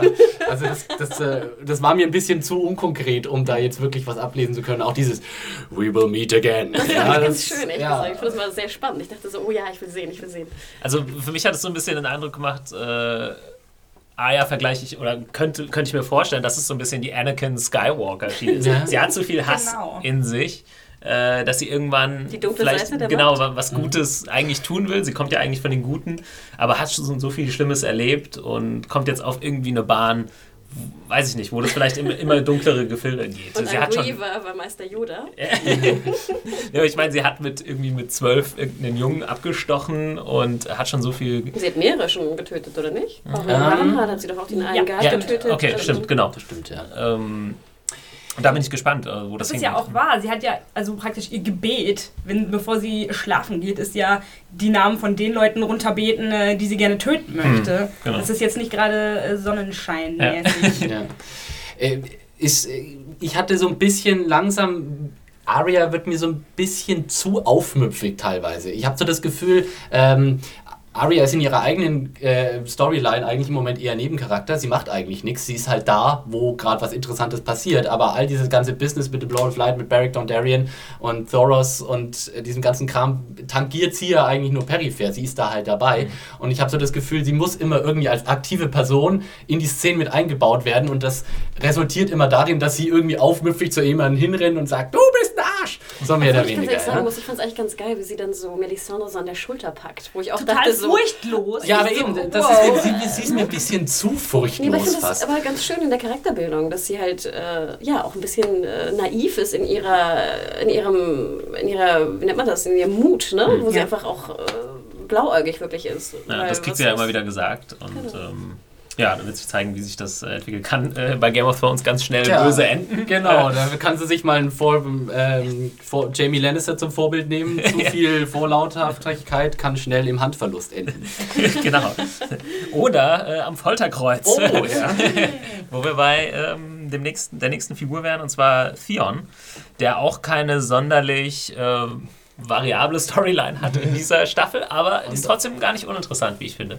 Naja, also man muss ja auch bedenken, dass in der Buchvorlage er total lange gar nicht vorkommt. Mhm. Also das endet ja im zweiten Buch halt so wie in der zweiten Staffel und dann ähm, hört man zwei Bücher lang nichts von ihm und er ist dann auf einmal in einer völlig anderen Situation ähm, und sie mussten das Loch jetzt halt ein bisschen stopfen, Mhm. weil es ist halt einfach sehr unüblich, äh, einen Schauspieler jetzt einfach für eine Staffel oder so rauszunehmen und ihn dann wieder auftauchen zu lassen. Das haben sie vielleicht bei Lost gemacht. Aber das naja, das hat Game of Thrones bei Barristan Selmy zum Beispiel auch schon gemacht. Ja, das stimmt. Ähm, aber da wollten sie es dann offenbar wohl nicht machen. Ähm, und äh, ich finde es eigentlich ganz interessant, äh, jetzt äh, zu sehen, wie seine Entwicklung weitergeht. Vor allem, weil es ja auch sehr gut geschrieben war, ne? Ja. Also es ist ja nicht einfach nur ein Füllprodukt, sondern wirklich, äh, sie haben sich Gedanken gemacht, was man da machen kann. Ich finde trotzdem, also ich habe Probleme mit der Szene, einfach weil ich mir dann doch dann immer so, allein von der ökonomischen Sichtweise, wo ich mir immer denke, was wissen wir am Anfang der Szene und was wissen wir am Ende? Und wir wissen am Ende dieser Szene genauso viel, wie wir am Anfang wissen. Und deswegen weiß ich nicht, wie sinnvoll und äh, ich die, die dafür aufgewendete Zeit fand. Ich fand, letztendlich war das eine gut gespielte Szene. Äh, schön gemacht von beiden, sowohl von Ewan Ryan als auch äh, von Alfie Allen. Aber ich glaube, ich hätte auf die Szene auch verzichten können, weil es ist halt, ja, wa- was lernen wir? Wir lernen, dass dieser Typ nur Lügen erzählt und wir immer noch nicht wissen, wer jetzt eigentlich da dahinter steckt. Ich finde es eigentlich ganz interessant, dass sie das so in die Länge ziehen. Ja, Ich fand es auch ganz spannend. Ich, Ich- fand so den Plot-Twist eigentlich doch ganz cool. Und ich muss auch gestehen, war wieder eine Szene, wo ich dachte, Hannah, bitte kein Essen bei Game of Thrones. ja, ziemlich, ziemlich äh, fiese Sequenz. Was macht? Zieht er ihm. Er, er häutet Oder- ihm den Finger. Ah, das, ich konnte Und, auch nicht so richtig äh, hingucken, deswegen habe ich es, glaube ich, nicht ganz gesehen. Ich dachte, er hat Genau. ihm, äh, den Fingernagel rausgezogen oder. Äh, nee, er hat ihn er zieht, reingeschnitten. Er zieht ne? ihm quasi so Fingerglied für Fingerglied äh, die, die Haut weg. Und äh, er sagt ja praktisch, wetten, dass ich am Schluss, dass du am Schluss dazu kommst, dass du mich bittest, den Finger abzuhacken. Ja. Und äh, das erreicht man eben sehr gut, äh, wenn man Leute häutet, habe ich mir sagen lassen.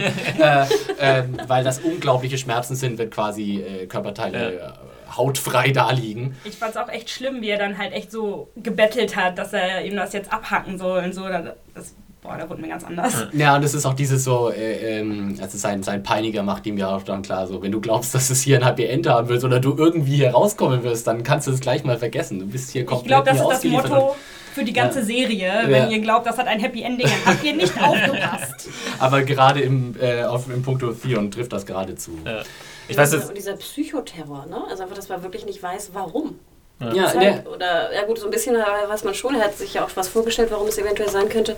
Aber äh, also ich muss auch gestehen, ich, war, ich saß da wirklich am, am, am, an der, es, an der Kante meines Sitzes. Ich will da jetzt äh, den Machern oder auch George R. R. Martin nicht so viel. Also, George R. R. Martin ist besti- bestimmt kein unpolitischer äh, Typ, sonst hätte er sowas nicht geschrieben. Aber als er am Anfang in diese Tröte geblasen hat, habe ich auch erstmal Ja. so an so Guantanamo Bay Mhm, und total. Rockmusik oder so gedacht, mit denen die Leute da wachgehalten werden. Ich, Ja, ich glaube, ich jetzt, da ne? braucht man jetzt, glaube ich, nicht zu viel reininterpretieren, aber so ein bisschen Parallelen sind da ja, glaube ich, schon. Ja, und ich würde dir auch recht geben, dass die Szene wirklich auch sehr viel schlimmer war fast als die Folterszene in Zero Dark Thirty, muss ich gestehen. da. Ich habe leider immer noch nicht Zero gesehen. Dark Thirty ist ja eine einzige Folterszene, Genau. oder? Also Die Boarding- die Waterboarding-Szene am Anfang. Nee, ich meine, der Film ist eine ganze äh, Folterszene von Anfang bis hinten, meiner Meinung nach. Ähm, aber das, das nur so nebenbei. Ich glaube schon, ich meine, die Ikonografie, die wird ihnen bewusst sein. Ähm, ich weiß nicht, also ich fand es jetzt nicht irgendwie, äh, dass sie da irgendwas äh, zu sehr on the nose äh, gemacht haben. Nee, aber ich glaube, was rüberkommt, ist, äh, Folter ist halt nicht so cool und äh, ich glaube, das wird halt auch nicht irgendwie verharmlost oder so oder auch äh, ausgestellt, dass da Leute jetzt sitzen, oh geil, heute wird jemand wieder gefoltert bei Game of Thrones. Äh, ich glaube, den Effekt hat es nicht. Also ich glaube, in den Kommentaren von deiner Review, Rima, waren ja auch schon äh, Männer scheinbar, also männliche User, die auch meinten im Sinne von, bitte, muss nicht sein. Fand Also ich glaube, wenn jemand die sich diese Szene anguckt, denkt sich, geil, dann sollte er mal sich lang Bei und, Joffrey äh, äh, Gedanken machen. Ja, gehen. Joffrey, genau, Joffrey findet das bestimmt super. Jo Joffrey hätte wahrscheinlich auch seinen Spaß mit Theon und seinem, seinem äh, Folterknecht. Nochmal ganz kurz. aber auch echt krass. Wir dachten immer, Joffrey wäre krass und jetzt äh, kommt der Typ um die Ecke. Stimmt, er macht ihm ein bisschen Konkurrenz in Ja. Creepiness auf jeden Fall. Und, äh, nee, aber nochmal äh, zu dem, was du gesagt hast, Rima, finde ich eigentlich ziemlich richtig. Du hast ja gesagt, ey, im Buch war der einfach komplett weg. Und ähm, ich glaube, sie haben es auch wirklich einfach nicht gemacht, weil es zu untypisch wäre. Ich finde, also mir, ich hätte kein Problem damit gehabt. Äh, aber ich glaube, man hätte da potenziell Zuschauer auch abgeschreckt, wenn man es gar nicht gemacht hätte. Also wenn man Theon jetzt irgendwie komplett rausgelassen hätte und dann irgendwann wieder auftreten lässt. Und ich glaube, da ich will nicht sagen, biedern sie sich irgendwie an, aber da nehmen sie Rücksicht auf die, auf die Zuschauer. Und doch, ja, und doch frage ich mich, ob diese Szene notwendig gewesen wäre. Und ich glaube, der Grund, äh, warum sie drin ist, weil sie auch so singulär steht, ist der Grund, dass einfach irgendwie die Produzenten sich wahrscheinlich gedacht haben, wir müssen, wir brauchen diese Szene, damit die Leute nicht vergessen, dass es Theon auch noch gibt. Naja. Ist schwierig, okay. ne? Also wir hatten die Sache auch mit Bran schon und äh, es sind dann immer so Storylines. Vielleicht nehmen die irgendwann wieder einen Pfad auf und dann sagen, ja, du hast die Sachen halt gebraucht. Äh, Ich frage mich halt, ob, am, ob das das am Schluss dann rechtfertigt, sozusagen. Ob am Schluss die, die, die Enthüllung, wer denn jetzt hinter der Identität von Theons äh, Folterer steckt, so spektakulär ist, dass es diesen, diesen langen Build-up sozusagen rechtfertigt. Da, ja, die, die Antwort steht noch aus. Naja, ich meine, Theon wurde zwar jetzt schon mehrmals gefoltert, aber das ist jetzt das erste Mal tatsächlich, dass er von ihm persönlich so Psychoterror und auch körperliche Folter erhält. Und äh, das dient ja eigentlich auch mehr der Charakterisierung des äh, Unbekannten. Ja. Okay, Okay. machen wir weiter. Wir kommen nochmal nach äh, River Run und zu Rob. Eigentlich fast eine komödiantische Szene schon fast. Wir haben äh, zwei Herren da sitzen, die offensichtlich von Wa äh, Walter Frey geschickt wurden. Und äh, auch nicht die hübschesten Herren. ich finde das die ziemlich. Freys sind sowieso nicht Das, so. die haben nicht die äh, besten schöne äh, Menschen. Gene. Ich glaube, das wurde schon öfter mal die, klar die gemacht. Freys sind der White Trash von Westeros. Ja. Äh, also, wenn es eine White Trash Adelsfamilie in Westeros gibt, dann sind es die Freys. Das ist ein sehr, sehr guter Vergleich. Ja. Die haben die Manpower, aber ja, warum? Weil- ist die Frage. Genau, sie, sie brüten viel, aber das war es dann auch schon, was sie auszeichnet. Ähm, Ja, wie habt ihr die Szene empfunden? Das war ja ganz interessant. Also Rob ist ja eigentlich der, der irgendwie Scheiße gebaut hat sozusagen. Ne? Er hat die, und jetzt ähm, kann er es direkt nicht wieder gut machen, sondern muss eigentlich äh, sein Cousin, ist das dann? Nee, Sein Onkel. oder sein Onkel ja. äh, für ihn einspringen lassen. Und er steht jetzt vor der gleichen Entscheidung wie Rob damals. Heirate ich äh, einen aus dem Frey-Haushalt. Ich fa- fand es war, also äh, bevor wir generell zu, zu, der, zu der Szene kommen, fand ich super, dass das ähm, in dem Moment, wo dann, wo dann er sagt, äh, ja, also wir wollen praktisch, wir wollen ähm, äh, Edmure als, als Bräutigam für sie und, und, äh, und Edmure fragt so, äh, wie alt ist sie?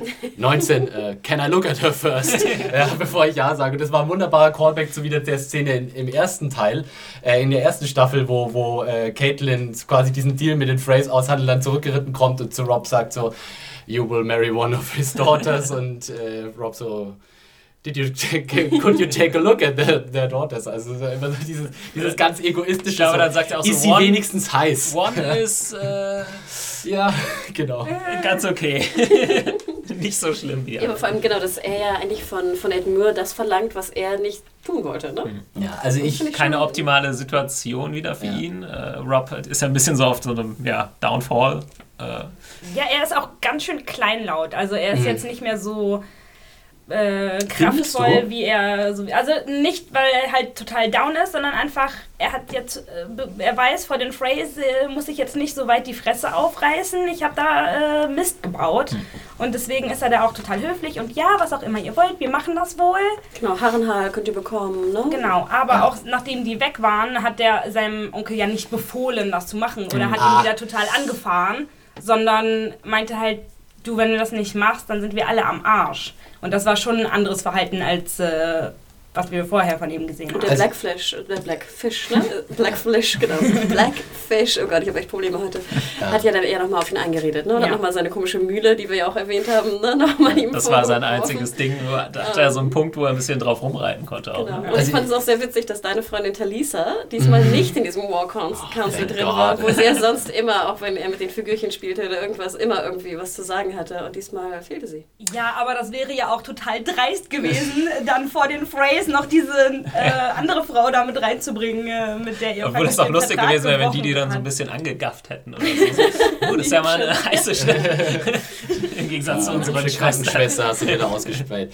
Ähm, also ich muss sagen, ich fand nicht, dass Rob sonderlich kleinlaut war. Ich muss sagen, was mir richtig, also was ich in dieser Szene realisiert habe, ist, dass ich Rob in gewisser Weise sehr unsympathisch und selbstgerecht finde, weil er so seine eigene gigantische Verfehlung, die diesen ganzen Fuck-up eigentlich jetzt ausgelöst hat, völlig übergeht. Er sagt dann, glaube ich, irgendwie so zu, einmal zu, zu ähm, zu Edmure, der ja einfach echt jetzt in der scheiß Situation ist und diese Frey Tussi heiraten muss. Also, äh, it will not be forgotten, ja, you, you correct my mistake oder sonst wie. Aber er, er, Ja, ich habe so das Gefühl, ja, aber ich habe so das Gefühl, er, er, er, er realisiert das gar nicht. Ich weiß nicht, wenn, äh, wenn Rob wirklich äh, Prinzip, äh, prinzipientreu wäre und äh, sozusagen äh, so, so einen Ehrenkodex äh, hochhalten würde, er, den er auch von seinem Vater eingetrichtert hat, dann würde er einfach verdammt nochmal seine, seine Pflicht wahrnehmen, sich von Talisa scheiden lassen. Das oder ja ja, wo ein, wo ein. Wille ist, ist auch ein Weg. Ja? Er ist König, er kann machen, was er will.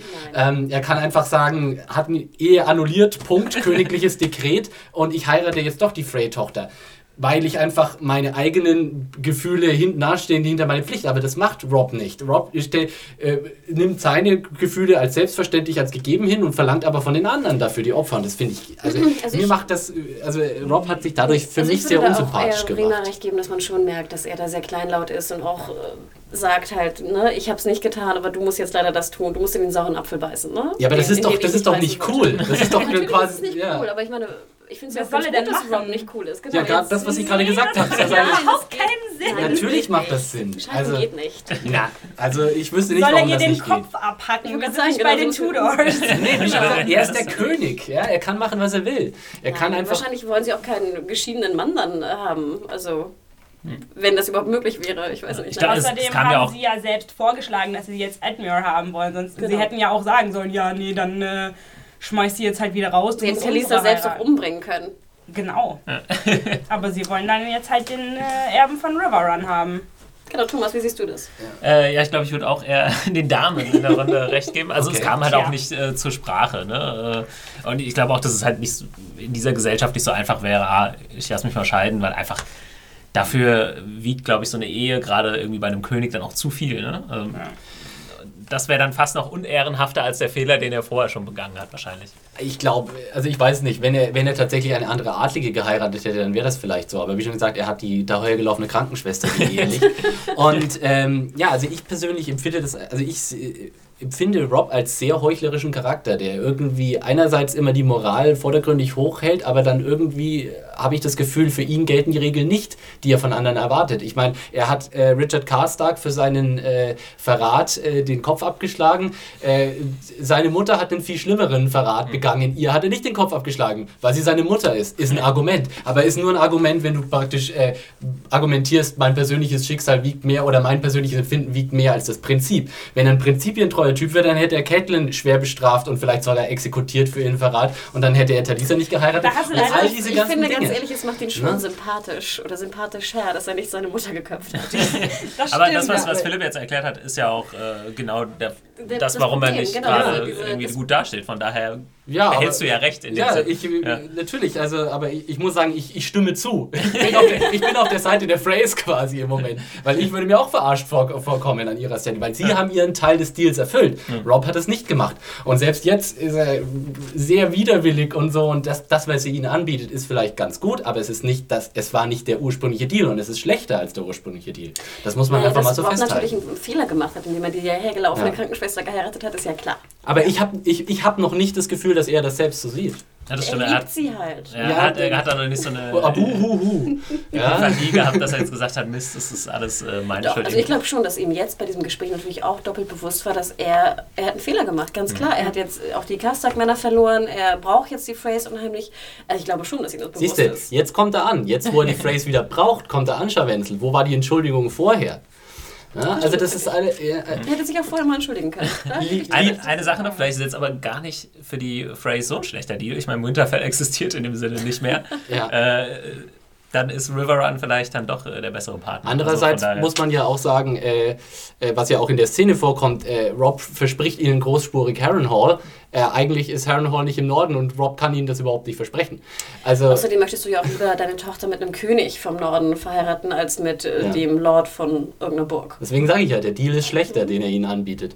Äh, liebe Hörer, wie seht ihr das? Äh, schreibt uns Kommentare, schreibt uns Mails. Äh, ist Rob ein heuchlerischer Sack oder kann, könnt ihr das alles sehr gut nachvollziehen? Äh, eure Meinungen sind natürlich gefragt. Bitte Genau. schreibt uns. Ähm, okay, machen wir, wir haben noch eine kleine Szene, bevor wir nach äh, King's Landing kommen. Und äh, die Szene spielt in Harrenhal. Äh, ja, wir sehen jetzt Jamie, der hat sich offensichtlich ein bisschen erholt. Ist auch schon ein bisschen besser drauf als äh, in der Folge zuvor, aber hat so die gewissen Schwierigkeiten mit seinem Steak. äh, ja, eine schöne Einleitung auch einfach Ja. für die Szene. Ne? Anstatt einfach, das ist halt auch super in Game of Thrones, anstatt dass sie einfach ein Gespräch machen, bringen sie dieses Detail dann noch mit rein. Ähm, Und es ist so nachvollziehbar. Ja. Ne? Es ist total nachvollziehbar, wo du wirklich auch, und das haben sie auch in dem, in dem Buch, da war das immer sehr schön beschrieben, dass es ist nicht nur einfach, dass du dann nicht mehr Schwert kämpfen kannst, sondern die einfachsten Dinge werden einfach komplett unmöglich. Du kannst dir keine Hose anziehen, du kannst dir keine Schuhe zubinden wenn, mit einer Hand, du kannst, du kannst nicht dein Essen schneiden, es ist, ist ein Desaster einfach. Ja. Und äh, ja, Brienne haut dann einmal mit der Gabel so rein. Aber auch so eine kleine Szene, die dann auch, und ich finde, das hat man, äh, sitzen ja Bruce Bolton gegenüber an seinem Blick auch so gesehen, wo er so, ja, da zwischen den beiden. Da geht was. nicht unbedingt das, aber da gibt es zumindest eine Beziehung. Oder die Ja. sind sich jetzt irgendwie nicht mehr Spinnefeind, obwohl sie es eigentlich sein müssten. Ne? Ich fand auch Brienne sah eigentlich ganz gut aus mit dem Kleid. ja, stimmt. Ja. Hatte sie ein Es rosa Kleid? Ja, Ich weiß nicht, ob Rosa ihre Kleid, Farbe sie hatte ist. ein rosa Kleid mit so einem Pelzbesatz. Ähm, aber äh, ich fand auch, dass zum Beispiel äh, Gwendolyn Christie in der Szene sehr schön die, die Lady auch rauslässt. Also eigentlich den Lord de facto. Also wie sie spricht. Ne? Sehr, sehr dominant und, und unglaublich schön prononziert. Jurima, du erst, zu- du zuerst. Ja, ich wollte noch was zu dem äh, Kleid sagen. Bitte. weil das halt so ein mega schäbiges Kleid ist. Das Einzige, was sie halt finden konnten, ne? Da. Nee, ich glaube, das war dann halt auch schon so, ja, wir geben dir äh, jetzt das hässliche Kleid, weil. Ja, das ist ist sie halt aber auch so peinlich. Ich riesig. finde erstmal Ja, eins genau. der größten. jetzt Ne? Für sechs, sechs, wie groß ist sie? Äh, Groß. Über 1,90. Ja. Ne? Ja, und so ein Kleid hast du auch nicht überall Aber man konnte halt auch nicht so ganz verstecken, dass Gwendolyn Christie an sich gar nicht so scheiße aussieht. Deswegen sah sie vielleicht äh, da drin auch ganz gut aus. Ähm, in den Rüstungen funktioniert das vielleicht ganz gut, aber dann in dem Kleid konnte man äh, schon sehen, dass sie ja doch relativ weiblich ist und Ich so. glaube, Das- in den Büchern ist es auch ein ja. pinkes Kleid, oder? Ich, ich glaube schon, ja. Das ist vielleicht auch nochmal ein äh, ganz guter Hinweis für Leute, die die Bücher nicht kennen. Äh, zum Vergleich, in den Büchern wird Brienne als wirklich hässlich beschrieben. Also sie ist wirklich komplett, ja, sie hat ein Gesicht wie ein Pferd, wird öfter gesagt in den Büchern. Und Gwendolyn Christie ist eigentlich keine besonders unattraktive Frau irgendwie. Also Ihr das ist schon Spitzname ist ja The Beauty. Mhm, ähm, genau. Äh, hämisch. Brienne the Beauty wird Genau. in, in, in, Büchern genannt, ja.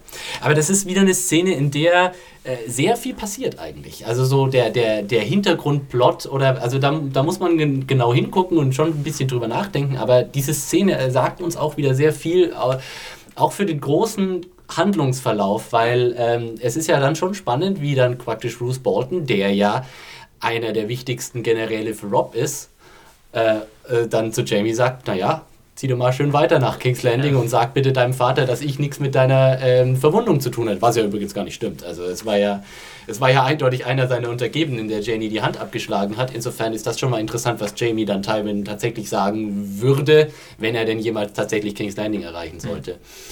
Aber da sehen wir jetzt dann, also es ist hier ein eindeutiger Hinweis, nicht nur Richard Karstark ist als Verbündeter äh, flöten gegangen, sondern auch Bruce Bolton ist offensichtlich nicht äh, mehr gewillt, äh, Robs Pläne zu verfolgen, ja. weil dass er quasi den Kingslayer doch wieder auf die, die, äh, die Reise schickt, das war sicher kein Befehl von Rob. Nee, also ich habe das einfach so interpretiert, dass er sich äh, sozusagen absichern möchte.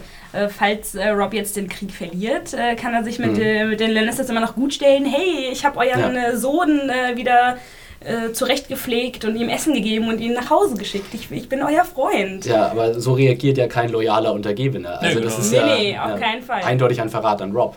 Also ja. genau, also entweder hat er es schon für sich so ausgemacht, dass er wirklich glaubt, dass Rob das verliert und weiß ich, macht jetzt alles dafür oder hat ihn jetzt schon komplett verraten ja. oder es ist nur in Anführungszeichen eine kleine Absicherung, aber beides läuft ja im Endeffekt auf Verrat hinaus. Und er steigert ja sogar noch seinen Verrat, indem er Brienne ja nicht freilässt und auch nicht was auch immer er mit ihr vorhat, aber er, sie darf ja nicht mit. Ja. Und, Stimmt, äh, sie ist ja eigentlich eine Untergebene von Caitlin und somit eigentlich auch eine, eine, eine Gefolgsfrau von Rob. Mhm. Aber das scheint ihn wenig zu, zu äh, kümmern. Auch hier die Frage, was hat er mit ihr vor? Er kann sie ja nicht zu King, zu äh, Rob oder zu Caitlin schicken, weil wie sie wird ihm ja, sie wird ihm ja verraten, was passiert ist. Insofern Sieht lässt das vielleicht auch nicht so nichts Gutes über ähm, ja. Briens Schicksal sagen. Aber ich fand wunderbar die Situation, wo dann ähm, irgendwie ähm, Brienne will dann irgendwie, erhebt ihre Stimme und äh, Jamie ergreift so ihre Hand. Sie mit einem Messer, sie will ihn ja angreifen. Ah ja, ne? stimmt, ja. Und, und, äh, das war sogar fast ein bisschen erotisch, fand ich. Fand ich einen super, na, das fand ich einen super schönen zwischenmenschlichen Moment, wo du einfach ja. siehst, wie weit Jamie und Brienne mittlerweile sind. Sie sind, sie sind Verbündete mittlerweile. Sie ja, und ich meine, er sagt ja, auch, als, als, ja. als äh, Bolton sagt, dass äh, Brienne nicht mit darf, sagt er ja auch, I insist. Und dann ja. sagt der Bolton nochmal so hämisch, ja, wir haben ja gesehen, ne, was passiert, wenn du hier dich Richtig. zu weit aus dem Fenster lehnst. Ne?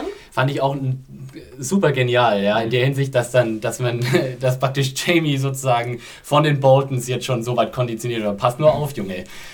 Wir haben gesehen, was, was passiert, wenn du aufmuckst. Also, ja, vor allem auch das letzte Mal, als er halt aufgemuckt hat, war es auch wegen Brienne. Und äh, da hat, wurde ihm die Hand abgehackt und jetzt äh, sagt er wieder was äh, in ihrer Verteidigung und dann sagt er, ja, pass auf, Junge, und dann ist er ganz schnell still. Ja, also so weit geht die Zuneigung dann wohl doch noch nicht. Ja, ganz ehrlich. Hallo. noch eine Hand wäre ja, ja schon eben. hart. Ich mache ihm da auch gar keinen Vorwurf. Es ist nur auffällig. Ich fand nur ganz schön, weil am Anfang, wie auch schon du, Philipp, sagtest, am Anfang war so der alte Jamie wieder da, fand mhm. ich, ne? der so ein bisschen scherzte und zynisch und ne, so ein bisschen.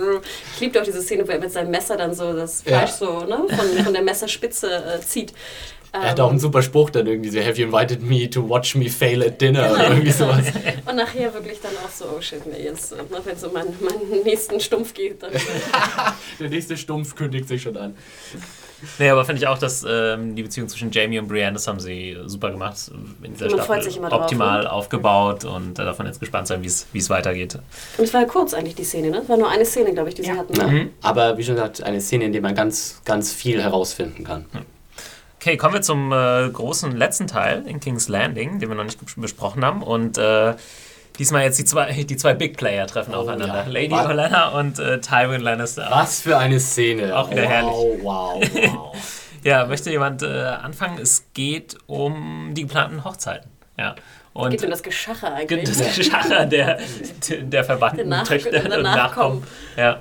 Und äh, ja, wie ich letztes Mal schon gesagt habe, und da hat es ein bisschen gelacht, weil ich gesagt habe, Loras äh, in Anführungszeichen Nachteil ist, dass er schwul ist, was ich gar nicht mhm. böse gemeint habe, sondern das ist einfach, und das lässt Ty versucht das dann gleich so als, als äh, Spielball zu nutzen und sagt, ja, guck mal, äh, der ist ja gar nicht so viel wert, in Anführungszeichen, der Typ, der muss das vor allem mal reinwaschen, irgendwie seinen Ruf. Ne? Und, äh, aber, Wird ja überboten mit äh, Inzest. ja, richtig, sehr gut. Also es ist eine, es ist eine genial, du hast natürlich recht, es sind die Big Player. Ne? Hier, hier, wird, hier wird Tacheles geredet und wir wissen ja beide, so wie wir sie bisher kennengelernt haben, äh, sowohl Tywin als auch äh, Olena kommen direkt zum Punkt. Da wird nicht viel groß rumgetratscht oder gelabert vorher, sondern da geht es knallhart und das ist, das ist ein richtiger Schlagauftausch. Da wird, da wird praktisch gestochen nach dem Herzen. Ja? das Erste, geguckt, was sie auch sagt, ja. um, um äh, Cersei zu diskreditieren, ist ja, oh. Oh, ja, I know something about it oder so. ja. Also das war ja auch schön, wo man sieht einfach, was für einen Wert mittlerweile äh, Cersei hat. Sie, sie ist einfach nicht oh. mehr vermittelbar als, als Braut sozusagen oder als High Profile. Tywin versucht sie noch als schönste Frau des Landes anzupreisen. Ja. Das war einmal. Ja. Da hat einem, also da hat mir tatsächlich fast Cersei irgendwie leicht getan. irgendwie in dem Moment, wo ich mir dachte, oh Mann, Eine jetzt seid ihr ganz schön hart hier. Ja, ist Eine Premiere im fast- Junkies Podcast. Fast eine Premiere, ja. Nee, aber es geht vor allem darum, dass, äh, ja, Olenna sagt, ähm, ja, mit Cersei da haben wir jetzt nicht so den optimalen Deal irgendwie. Ja, natürlich, weil, warum auch? Es wäre ja praktisch äh, doppelt gemoppelt. Sie haben ja die Verbindung zwischen den Lannisters schon äh, durch, durch die, Verbind die Hochzeit mit Joffrey. Nein, Moment, Marjorie. äh, da hat ja auch jemand in den Kommentaren mal richtig geschrieben und da denke ich auch oft nicht dran. Joffrey ist ja offiziell ein Baratheon. Sprich, Ach, oh es gibt dann äh, keine direkte Linie zwischen Tyrells und, und äh, Lannisters, sondern da hast du Familie sehr gut recht, das ja. habe ich jetzt tatsächlich überhaupt Nee, nicht mehr bedacht. Da Das habe ich aber auch vergisst schon, man auch ja, sehr hab ich leicht. auch schon oft den Fehler gemacht. Ja, ich fand auch besonders schön, als dann, als es um die, die äh, um den schwulen Loras geht, als dann äh, Orlana sagt, dass es ja ganz normal sei. Dass so ein bisschen Ah, ich habe mir noch ein äh, kleines Zitat, ich musste, da muss ich den- richtig lachen. Sword swallower through and through. Und, Ja, wie und sie vor allem, wie sie ihm dann so so teast, So ja. Sagt, das hast du doch bestimmt auch mal getan, Ach, guck, oder? einmal, und dann oder? So, genau, genau. Und er so, never. Ja. Aber das siehst du auch tatsächlich auch wieder so rausgeben, dass die, die Tyrells so ein bisschen auch so ein bisschen die Hippies von Westeros sind. Bei denen ist das alles nicht so schlimm. Die Klamotten sind ein bisschen Ja, luftiger und äh, wer da mit wem vögelt, das ist alles nicht, ja, ja Gott, Gott, interessiert jetzt erstmal nicht und so. Und wir sind nicht so auf Kämpfen aus. Bei uns ist das äh, Hauptsache, das Essen ist gut und äh, die, die Kleider sind luftig. Äh, aber es ist natürlich äh, schon genial, in was für eine Art von Arm, von äh, ja, äh, Rennen sie sich da dann reinsteigern, die zwei, also sozusagen hier, Tywin kommt mit den Gerüchten über Loris um die Ecke und Olenna Ja, schießt gleich eiskalt zurück und sagt, ja, das ist ja nichts im Vergleich zu den Gerüchten, die Ich sich um eure sagen, und das Familie finde ich ja drehen. ganz interessant, dass trotz Flower Power und Gayness und ich weiß Ja. nicht was, das aber natürlich Incest ein, äh, geht gar nicht, ne? Ja. Aber trotzdem ist Ta- Tywin natürlich wieder einfach der harte Hund, der gleich. Er ist, er ist immer einen Schritt weiter als sein Gegenüber. Er ist immer, na gut, okay, ja, wenn du das so siehst, dann ist die ganze Verbindung zwischen Joffrey und äh, äh, Marjorie ja sowieso hinfällig und wa- was machen wir dann überhaupt hier? Ja, das ist sozusagen, du kannst nicht das große Ganze in Frage stellen, insofern komm mir nicht mit diesem Argument. Und dann kommt natürlich sowieso sein Totschlaghammer, na gut, du kannst es ablehnen, dann nenne ich halt äh, Loras zur Kingsguard und dann ist die ganze Sache eh vom Tisch und du hast gar nichts.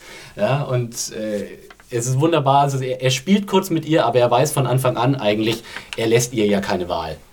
Ich finde total interessant an der Szene, dass ähm, es geht ja tatsächlich die ganze Zeit um Loras und äh, ob der jetzt Cersei heiratet oder nicht, aber wirklich ist es ja ein, immer noch ein Tauziehen um Sansa, weil Loras soll ja eigentlich nur aus dem Weg geräumt werden, damit äh, Sansa ihn nicht heiraten kann. Denn, Damit äh, Tyrion, Sansa. Ja, so. Genau. Ja. Naja, Jein, pass auf. beides, ja, ne? deswegen, also die äh, angenehmere Variante für äh, Tywin wäre natürlich, dass Cersei ihn heiratet, aber das ist nicht das Endziel, weil nachdem er äh, merkt, dass er damit nicht weiterkommt, sagt er halt, ja gut, dann äh, wird er halt gar keinen heiraten. Also Mhm. der soll einfach nur als äh, Heiratskandidat aus dem Spiel raus. Nee, nee, nee, ja, es, es geht schon ein bisschen weiter, sagen wir so. Es ist ein Win-Win-Szenario für Tywin, insofern, dass natürlich dann Sansa frei wird für Tyrion. Andererseits, es muss natürlich The Reach, also die, die, äh, dieses Gebiet, über das die Tyrells herrschen, muss natürlich auch irgendwie für die Lannisters gesichert sein. Und äh, Tywin hat, wie er ja in der Szene auch sagt, zwei Möglichkeiten. Entweder er verheiratet Cersei mit Loras oder er nennt Loras zur Kingsguard und dann fallen diese Ländereien an die Kinder von Joffrey und Marjorie. Also auch wieder an ihn. Im Grunde kann er egal was passiert, nur gewinnen. Und äh, so wird es halt vielleicht ein bisschen einfacher und geht Ja. ein bisschen schneller. Fand auch wieder schön die Szene, wo er dann Wein nachschenkt und dann auch diesmal die, die Queen of Thorns natürlich ihren Becher zuhält, dass sie auch realisiert, so, oh shit, ne? Das Ja. ist schon mal eine andere, hier- eine andere Liga als irgendwie die Kleinen, die sie sonst immer irgendwie. Auch nochmal interessant, äh, also die Szene endet ja dann damit, dass sie sagt, ja, es ist schön, dass irgendwie mein Ja. Mann. Äh, Wie Genau. sagt sie das? Wie drückt sie das aus? Finally a man who lives up to his reputation. Genau, die genau das. Reputation ist wahrscheinlich. Ja. Im Gegensatz zu Ge- Tyrion, den richtig, sie ja ja. gebasht hat, weil er nicht zu seiner Reputation Aber ich fand es sehr schön, dass sie das nicht, die sagt das nicht hasserfüllt, sondern sie sagt das tatsächlich bewundernd. Ja. Mit Respekt. Also ja. sehr genau, im Sinne von, okay, du hast mich jetzt komplett ausgestochen, nice move. Ja. Nee, und Ja. er ist auch jemand, den man so auch als Zuschauer, glaube ich, sympathisch findet, die aber ähm, jetzt auch moralische, Ja. könnte sie auch sagen, ey, die ganzen Lannisters, mit denen brauchen wir echt nichts zu tun haben, aber darum, das spielt ja gar keine Rolle. Also das wird ja auch nicht in Frage gestellt, irgendwie, dass man jetzt da um die Macht äh, kämpft oder nicht. Ich, ich muss auch jetzt mal irgendwie so eine kleine Lanze für Tywin brechen. Natürlich ist er ein emotional verkrüppelter, ähm, äh, äh, herr, äh, herrschsüchtiger Tyrann, aber er, kann, er hat schon drauf. Ne? Also ihm kann auch wirklich keiner was vormachen. Und äh, vieles, was, was auch mit Bezug auf seine Kinder so abläuft, kann man auch so, man kann in gewisser Weise seine Abneigung gegenüber Cersei und Tyrion auch nachvollziehen, wenn man es aus seiner Perspektive betrachtet. Sind Ja. ja nicht das geworden, was er erwartet hat. Ne? Ja, aber sie und sie bemühen sich fast auch ständig, das nicht zu befolgen, was er eigentlich im, Interesse der Lannisters, äh, gesamt, der, der gesamten Lannisters sozusagen im Sinn hat. Sie vereiteln, vereiteln ihm praktisch immer seine wohlüberlegten und gut funktionierenden Pläne. Also ja, ich kann, also ich kann verstehen, warum Tywin einfach auch angenervt ist von, von Tyrion und äh, gerade auch Cersei. Dieses Zerbrechen der Feder ähm, noch irgendwie eine größere Bedeutung als das übliche? Weiß ich nicht, also man hat ja Tywin äh, letztes Mal gesehen, wie er Cersei war das, glaube ich, so abserviert und währenddessen immer so schreibt. Das ist, glaube ich, einfach nur so ein, Sein liebstes Objekt. wird, glaube ich, so ein bisschen, äh, soll, glaube ich, so ein bisschen darstellen, dass Tywin halt der ist, der den Plan hat und der allein durch sein Wort oder das, was er schreibt, durch seine Briefe so viel Macht ausübt. Und äh, diesmal stoppt sie ihn halt, bevor es soweit ist. Also weiß ich nicht. Das hat jetzt, glaube ich, keine tiefere Bedeutung, aber es war so ein bisschen so eine Metapher. Ich hoffe sehr, dass es doch eine tiefere Bedeutung hat. Ich hoffe sehr, dass äh, diese ganzen Briefe, die Tywin geschrieben hat, äh, nicht nur einfach Staffage waren, sondern tatsächlich auch eine Funktion hatten.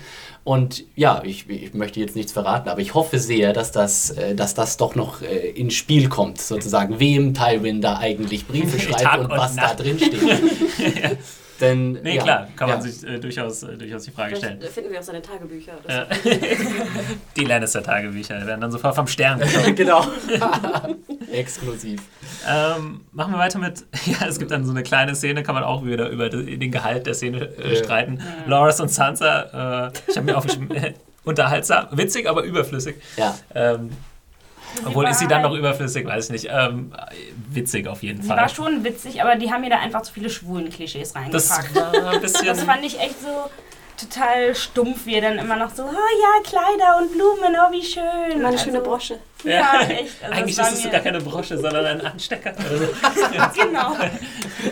Aber gut, das Vielleicht ist ist jetzt ein nicht so. Anstecker auch tatsächlich eine Brosche. Hm. Also das war mir echt zu blöd. Und die schönen Kleider. Und ich aus hab- Brokat. Seit ich klein bin, träume ich von meiner Hochzeit. Und der Braut natürlich. Ja, genau. Ja. Ich habe Ja. auch schon die Village People als Band bestellt. Weiß nicht, ob man da ein paar äh, Zuschauer verloren hat.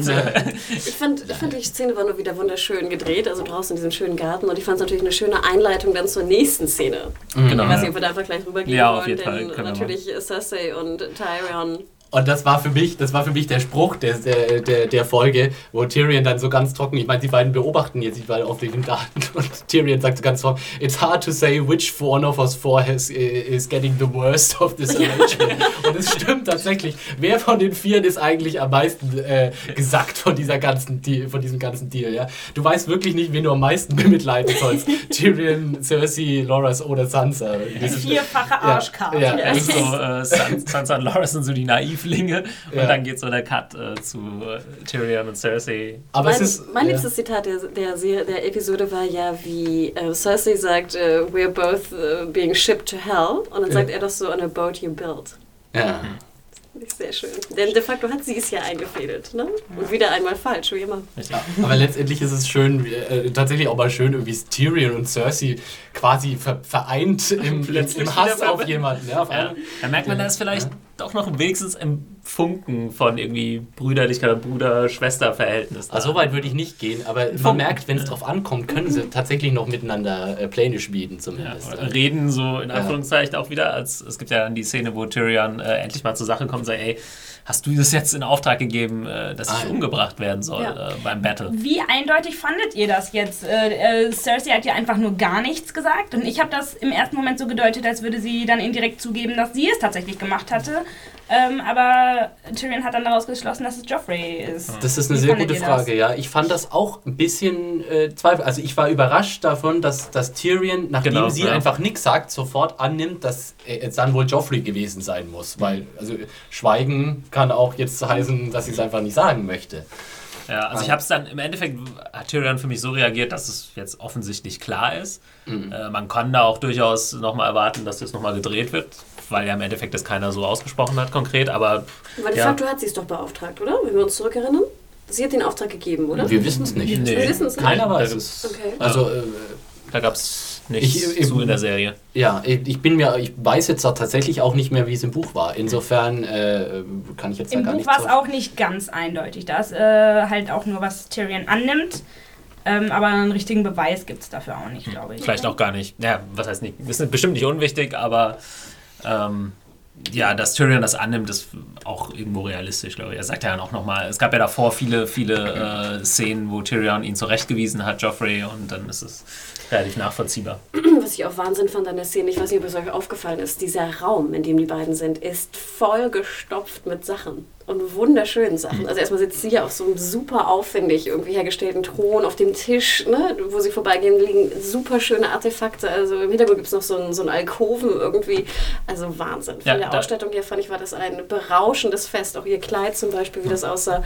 Also ich fand, diese ganze Episode war ein, ein Traum für Ja, wo du es Ausstattungsfreaks. gerade sagst, äh, haben wir vorhin nicht angesprochen in der Szene ähm, in River Run. Ähnlich. Äh, ich weiß nicht, ob man den Raum an sich schon mal gesehen hat, wo äh, die Freys und, und Rob Stark an Stimmt, sind. ja. Auch ein großer, Und das Licht pompöser so Raum. wunderschön rein, ne? Mit, mit diesem riesigen Holztisch, glaube ich, und so. ein, Also, so ein äh, wie heißt das, äh, Ja. Kerzenständer, ne? wie heißt das, so ein großes. Ja. Auch hier wäre mal interessant zu wissen, das, kann das ein Set sein? Also das, das, das kann ich mir fast nicht vorstellen, dass die das, also Doch, also ich denke, das wird auch in den Hallen da in Belfast gedreht worden sein. Wahnsinn.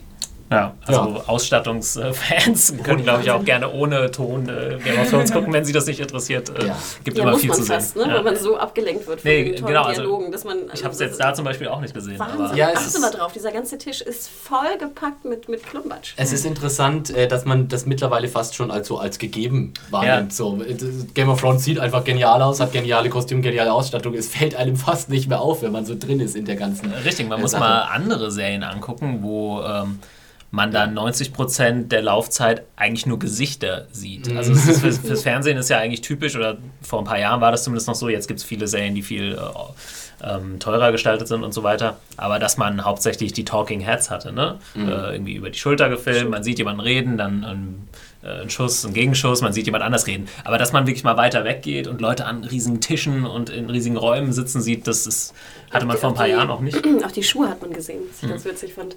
Ja, und ganz selten. Also äh, da fließt das Geld dann auch teilweise ran und wenn man darauf achtet, hat man, kann man da auch echt seinen Spaß mit haben.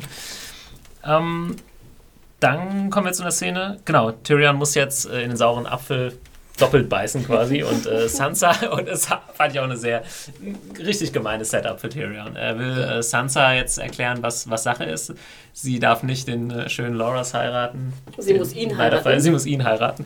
Und seine Geliebte ist dabei noch im Raum. Ja, sie, Also Tyrion, im Gegensatz ist auch wieder so ein, so ein Ding, Tyrion und Tywin, wenn man sie auf so eine Waage im Moment stellen würde, so in der dritten Staffel fällt Tyrion so ganz steil nach unten und Tywin so nach oben. Und äh, es wird immer schlimmer, hat man das Gefühl für, für Tyrion.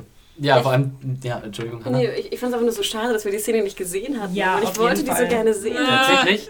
Ich muss sagen, das fand ich einen sehr geschickten Kunstgriff, dass sie quasi das, das ausgeblendet haben, weil auch hier wieder, wir wissen schon, was passiert. Wir, wir, äh, also Tyrion erzählt Sansa nur das, was, was wir als Zuschauer schon wissen. Insofern ist das halt auch wieder ökonomisches Filmemachen, dass man einfach sagt, das braucht man als Zuschauer. Wir, wir wissen, was passieren wird. Insofern, äh, der Reaction-Shot von Sansa am Schluss, als sie auf Littlefingers Schiff starrt, der, der, der, der ist eigentlich alles, was wir brauchen in dieser Hinsicht. Ja, offensichtlich ist Shay auch, hat sich insofern unter Kontrolle gehabt, dass sie nicht sofort Tyrion mit dem Messer an die Gurgel gesprungen ist. Das ist ja fast Ah. eine leichte Überraschung. Aber äh, sie Sonderlich subtil war sie auch nicht. Nee. Ja, Warum musst du denn mit ihr alleine sprechen? Richtig. Also, Also, als ob das so eine, so eine Magd irgendwie äh, Ja. zu, zu Lord Tyr- Tyrion sagen würde. Ja, aber ich fand Ja, auch Tyrion. Sansa war ja auch entsprechend entsetzt, dass äh, sie Ja. so mit ihm redet. Ja, Shay ist wirklich die mieseste Undercover-Zofe aller Zeiten.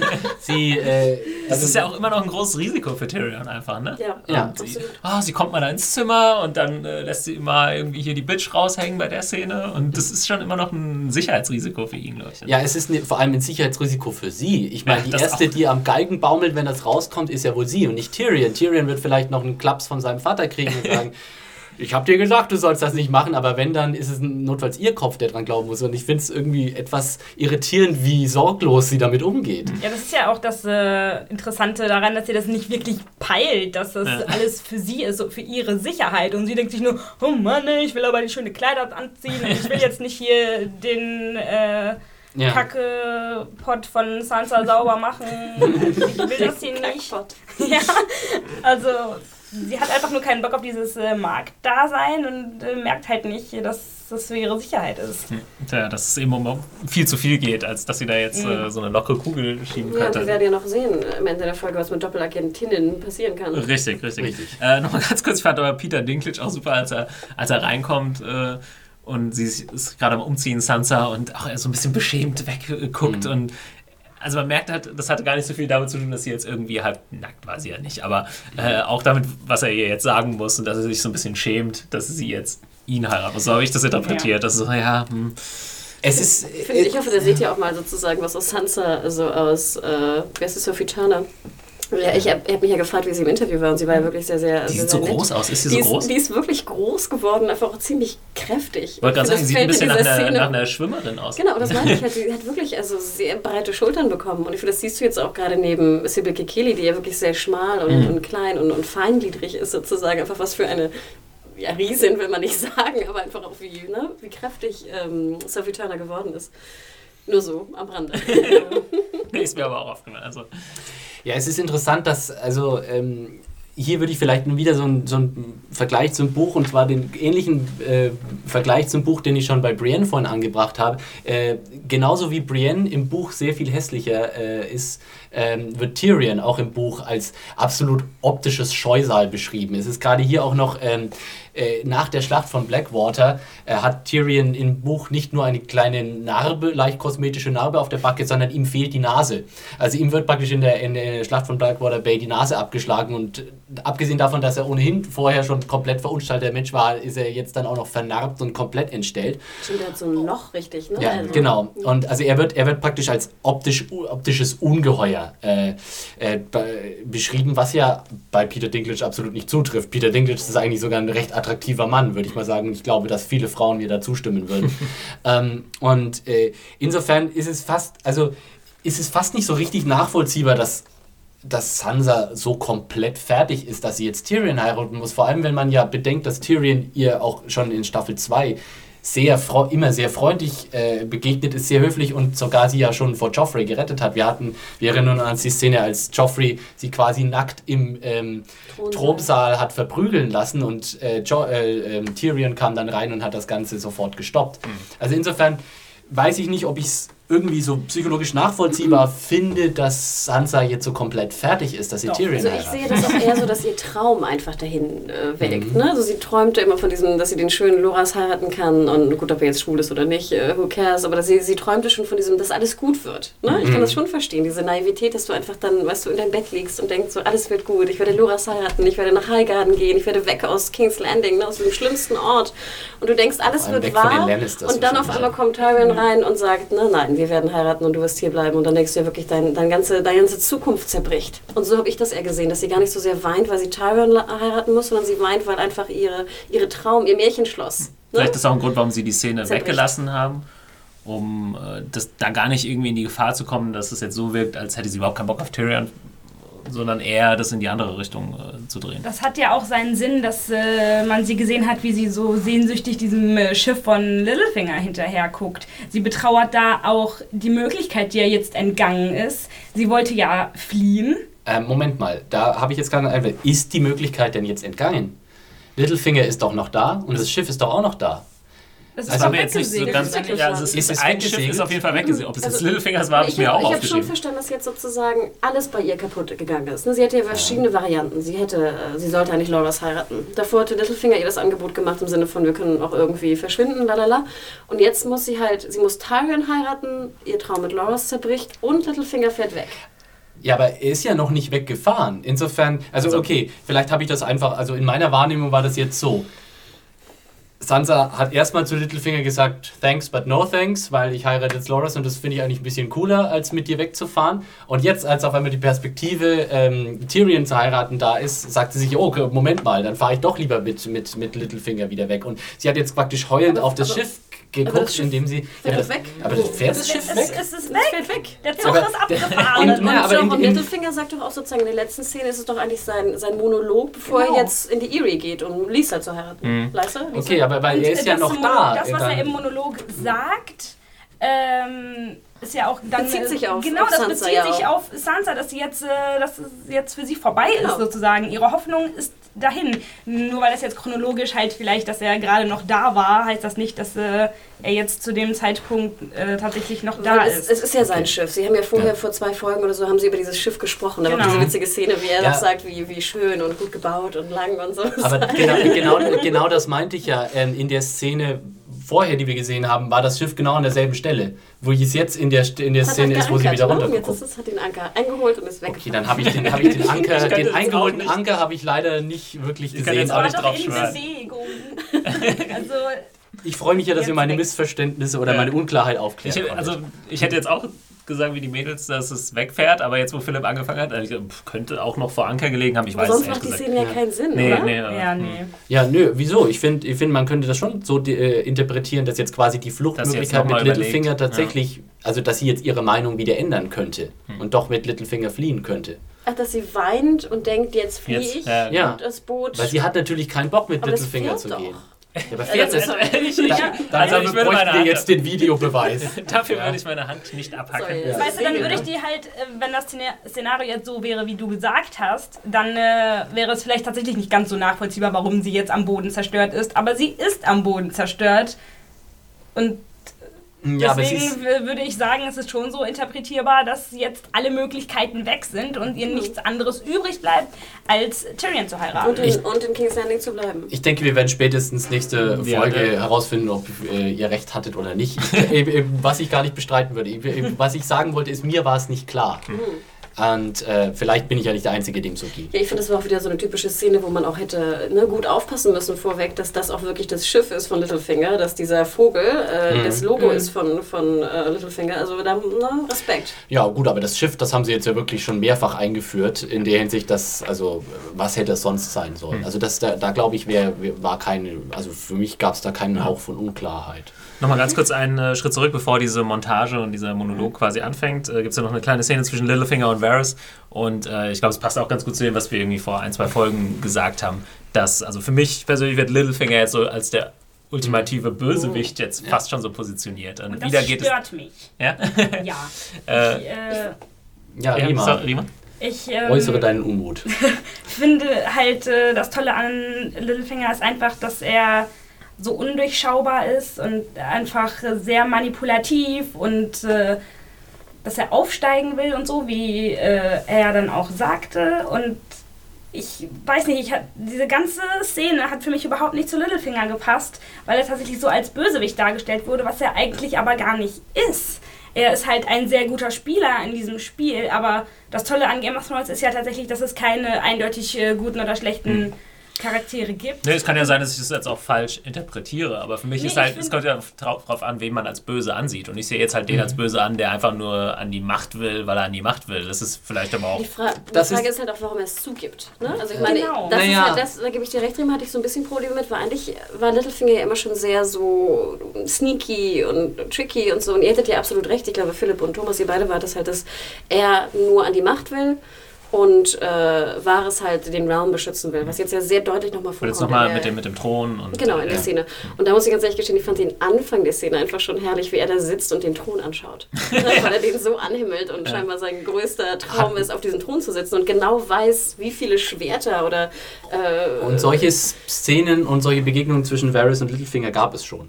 Also schon, ich glaube, Ende der ersten Staffel gab es fast die, die, die gleiche Szene, wo äh, Littlefinger praktisch dasteht im, Trau, im, Thro, im Ra Thronraum und, und den Thron be, be, besabbert quasi, ja. Und äh, ja, Varys kommt dann rein und äh, ich, ich glaube, ich glaub, dass der Grund, warum Littlefinger so ehrlich ist, ist, weil er einfach erkannt hat, dass er äh, Varys nicht mehr Scheiße erzählen muss, weil er Varys ihn durchschaut hat quasi. Also ich habe diese Szene so äh, verstanden, dass das jetzt quasi so eine Art inoffizielle Kriegserklärung zwischen Varys und Littlefinger war, in der Hinsicht, dass Varys jetzt, also Littlefinger ist klar, Varys will mich und meine Pläne durchkreuzen. Und Varys weiß auch, was Littlefinger vorhat. Insofern, why pretend? Ja, in, in, warum sollten sie sich gegenseitig was vormachen, wenn sie beide schlau genug wissen, um zu wissen, wo der andere steht? ich, ich dachte, er gibt es jetzt zu, weil bei ihm ja alle seine Pläne sind, äh, haben sich erfüllt. Also er hat jetzt sozusagen Wahres ge- ausgespielt, das, ne? Er ja. hat sozusagen gewonnen, das Spiel. Er wird jetzt verheiratet mit Lisa, er ne, kommt weg, äh, er kommt immer näher an die Macht, ne? Jetzt bei den Erie sozusagen, wenn ihm der Erie gehört und die Männer dazu. Also ich dachte, das wäre so ein bisschen hi hi hi, ne? Und du siehst ja auch an Varys hat er so einen ganz geschockten Blick auch, als er dann hört auch von Ross, was dann passiert. Ähm, er hat ihn einfach im, in dem Game of Thrones, das die beiden gespielt haben, hat er einfach verloren gerade. Ja, Ja. und äh, da waren nämlich auch wieder zwei Aspekte, die halt eher so bösewichtmäßig waren, nämlich dieser Endmonolog von ich habe jetzt meine Ziele erreicht und erzähle jetzt meine ganze Vorgehensweise und meine Ambitionen. Ja, es das fehlte ja noch aus so ein- jedem Hollywood-Film. Es fehlte noch so ein. Genau. Und äh, diese Ross-Szene hat mich nämlich auch sehr gestört. Ich ähm, bin kein großer Ross-Fan, aber das ging schon von ähm, halt äh, die übliche Charakterisierung von Littlefinger wurde da zu, von manipulativ und äh, ehrgeizig wurde da auf einmal zu grausam. Und das finde ich total unpassend, was ihn angeht. Weil ich, Ich- meine, klar, er, sie hat ihn verraten und so, aber dass er sie jetzt einfach so Joffrey überlässt und sie dann da so hingemeuchelt wird, das Also ich Vielleicht interpretierst du jetzt zu, zu stark mit dem Hintergrundwissen aus dem Buch und wie du ihn da siehst. Es kann ja durchaus Also ein ich würde dir da variieren. Ne? auch Also echt widersprechen, Rima, weil wir hatten mehrere Szenen zwischen Littlefinger und äh, äh, ähm, Ross, wo ihr, ihr mehr oder weniger klar macht, du bist hier nur so lang am Leben, solange du für mich Nutzen bist. Und sobald du das nicht mehr bist oder mich irgendwie in irgendeiner Weise verrätst, habe ich keinerlei moralische Skrupel, dich Stimmt, komplett Es gab auszugrenzen. mal in der zweiten Staffel so Ja. eine richtig creepige Szene, Genau. wo er echt richtig böse Und also ich finde, ich finde, das war absolut psychologisch nachvollziehbar vorbereitet. Ähm, es stimmt, es ist ein Unterschied, es gibt einen frappierenden Unterschied zwischen Buch Littlefinger und äh, Serien Littlefinger, weil tatsächlich Buch, Lit- Buchfinger. Buch Littlefinger äh, sehr viel weniger über seine Motive und seine Ziele und seine Ambitionen spricht. Serien Littlefinger hatte jetzt schon mehrere Szenen, wo er entweder irgendwelchen Huren oder irgendwelchen anderen Charakteren einfach mal so Geschichtchen erzählt ja, über seine über seine Sa- Aber das ist halt auch wieder so eine Sache, das musst du in gewisser Weise irgend, in irgendeiner Form, das ist ja auch dieses Sex Position Ding, ne? Mhm. Du musst irgendwie diese hinter diese Infos reinbringen in die Serie. Weil wir hatten ja auch schon das Problem, Ja. dass wir uns fragten, was will er eigentlich? Ne, das haben Genau. wir ja auch schon die letzten Folgen gefragt und ich glaube, das haben andere natürlich noch viel mehr. Und es ist natürlich richtig, dass man einerseits sagt, wo, inwiefern ist, also er will an die Macht. Das ist an sich jetzt nochmal nichts Böses. Wir haben Littlefinger noch nichts global Böses tun sehen, jetzt im Vergleich zu Tywin oder sonst wie. Aber wir sehen jetzt auch, und das repräsentiert ja einfach auch schön Ross, sozusagen, dass das Littlefinger ein komplett unmoralischer, kaltblütiger äh, Zeitgenosse ist, der sozusagen, der, der, dem, jede, dem jedes Mittelrecht ist. Und wo ja Varys auch diesen wunderbaren Satz gesagt hat, äh, he would see this country burn if he could be king of the ashes. Das heißt, dieser Mann geht über Leichen und im Letz-, in letzter Konsequenz ist ihm alles egal. Das sagst du, glaube ich, auch nochmal jetzt in diesem Monolog. Äh, ich glaube, es geht, ich weiß nicht, Chaos ist, glaube ich, das Ja. Wort. Und er sagt, für mich ist Chaos was Gutes, weil da kann ich, äh, Der Chaos ist eine Leiter. genau, er er ist eine Leiter, aus der ich irgendwie dann als Sieger irgendwie hochklettern kann. Und er breitet, und er breitet ja auch so seine Philosophie auf, die im Grunde ja dieses komplett nihilistische ist. Dieses einfach so Realm und Gesetze und alles. Das interessiert mich alles nicht. Das Einzige, was, ich mich, was mich hier interessiert, bin ich und meine Ambitionen und diese ganze Quatsch um Ehre und Realm und Tradition. Das ist alles Bullshit, den wir uns überlegen und sonst wie. Ja? Und äh, das in der wahren äh, Welt hat das alles überhaupt keinen Wert. Was soll, was soll mich diesen, dieser Kram interessieren? Gut, Ah. dann ist das, was mich hier vielleicht am meisten stört, einfach äh, wie sehr Serien Littlefinger von Buch Littlefinger abweicht. Das ist mir Ja. vielleicht dann vorher noch nicht ganz so, das ist vielleicht nicht ganz so deutlich gewesen bisher, aber das war jetzt echt, ähm, ich denke mal, jetzt dritte Staffel, irgendwann, valider Punkt auf jeden Fall. Ja. irgendwann wird es an den, oder man kommt jetzt immer öfter, glaube ich, an Punkte, wo, wo es einfach größere Unterschiede geben wird. Das lässt sich nicht verhindern. Also, Ja, und in wo- der Handlung klar, aber in Nee, der, aber auch in, in in der Figuren. Wir haben ja oft das Problem gehabt in den Kapiteln, in den Büchern, dass wir einfach auch gar nicht verstanden haben, was das jetzt bedeutet oder äh, wie genau das jetzt, was für eine Rolle das wirklich spielt. Und Ich glaube, in der Serie müssen wir einfach wirklich ein bisschen Hilfestellung haben. Um, Wahrscheinlich. klar, du ne? musst, äh, du musst die Leute, und die, und die Game of Thrones ist ja schon sehr mutig, was die Erzählweise angeht, aber und du musst die Leute aber trotzdem irgendwie dazu bringen, nächste Woche vielleicht dann doch nochmal einzuschalten. Du kannst sie nicht fünf Folgen lang so frustrierend irgendwie die da Ja, sitzen haben lassen, weil so sie nichts viele Fragen. verstehen. Ich meine, was, Ja. wo ist Theon? Was will der? Weißt du, was, was wenn du noch fragen musst, was für Littlefinger und warum macht er das alles? Ich glaube, Genau, ja, also es ist zu äh, eine Fragen. Linie, die sie irgendwie versuchen müssen Was ich immer noch interessant fand an der Szene war, dass ähm,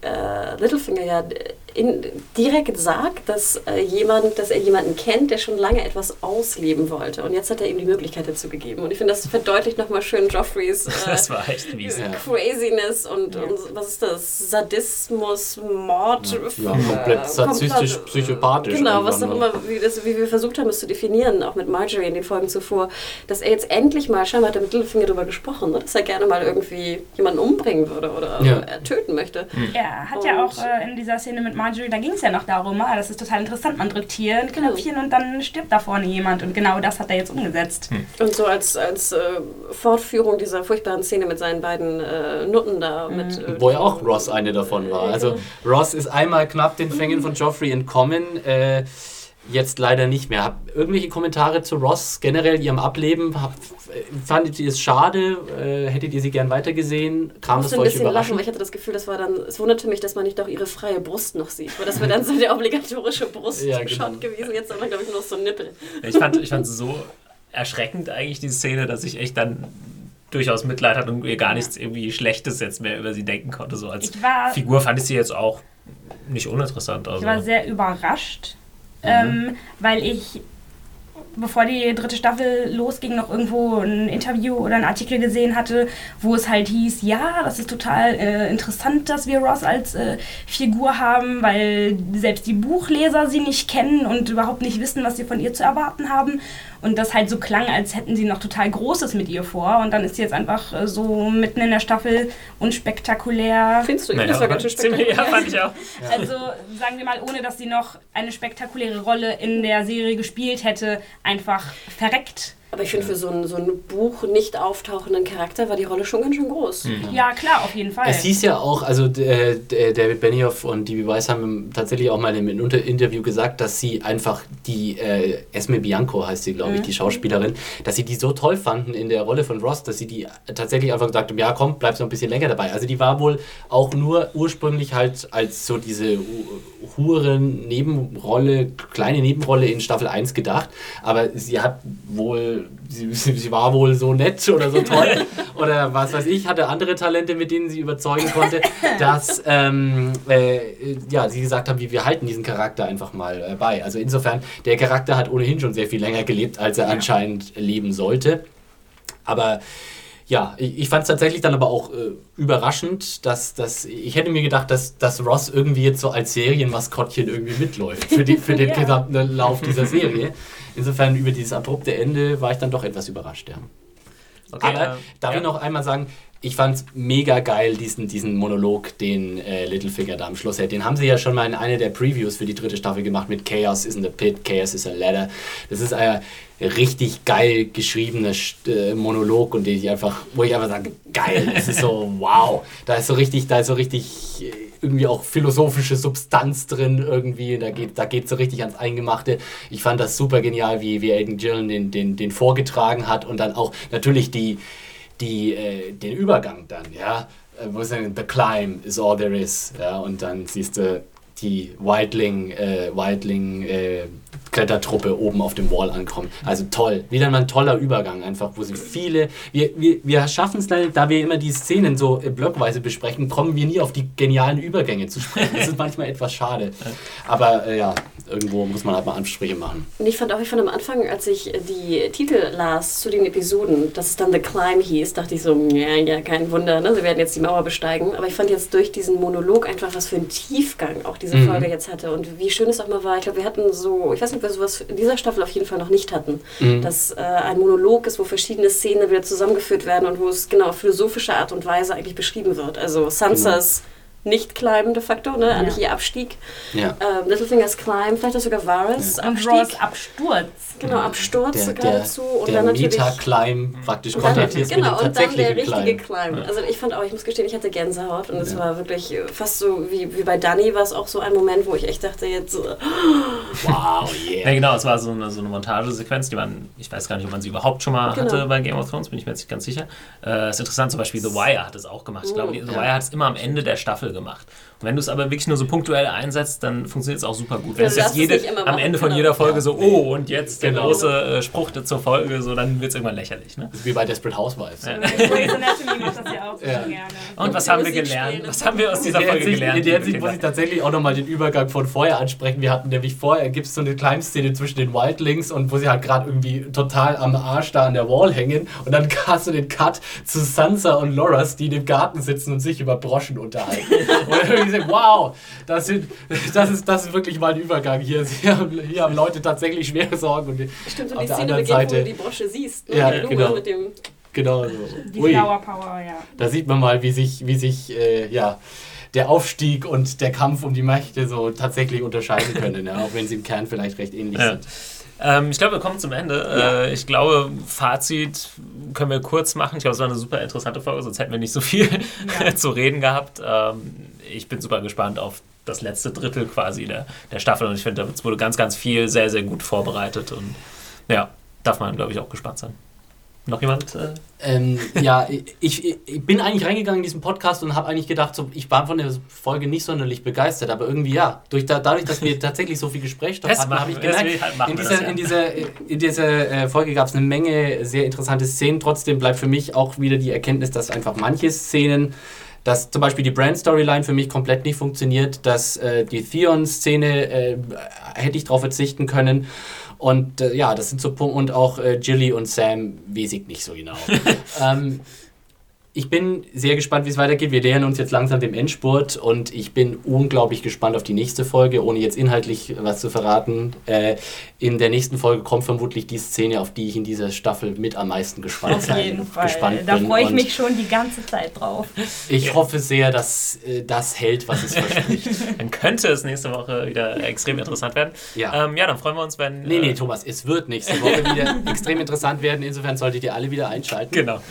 Äh, wenn ihr Feedback habt, einfach an podcast.serienjunkies.de schreiben oder in die Kommentarfunktion. Und dann bedanken wir uns fürs Zuhören. Ich bedanke mich, dass ihr hier wart und äh, bis nächste Woche. Macht's gut, tschüss. Tschüss. Ciao. Ciao.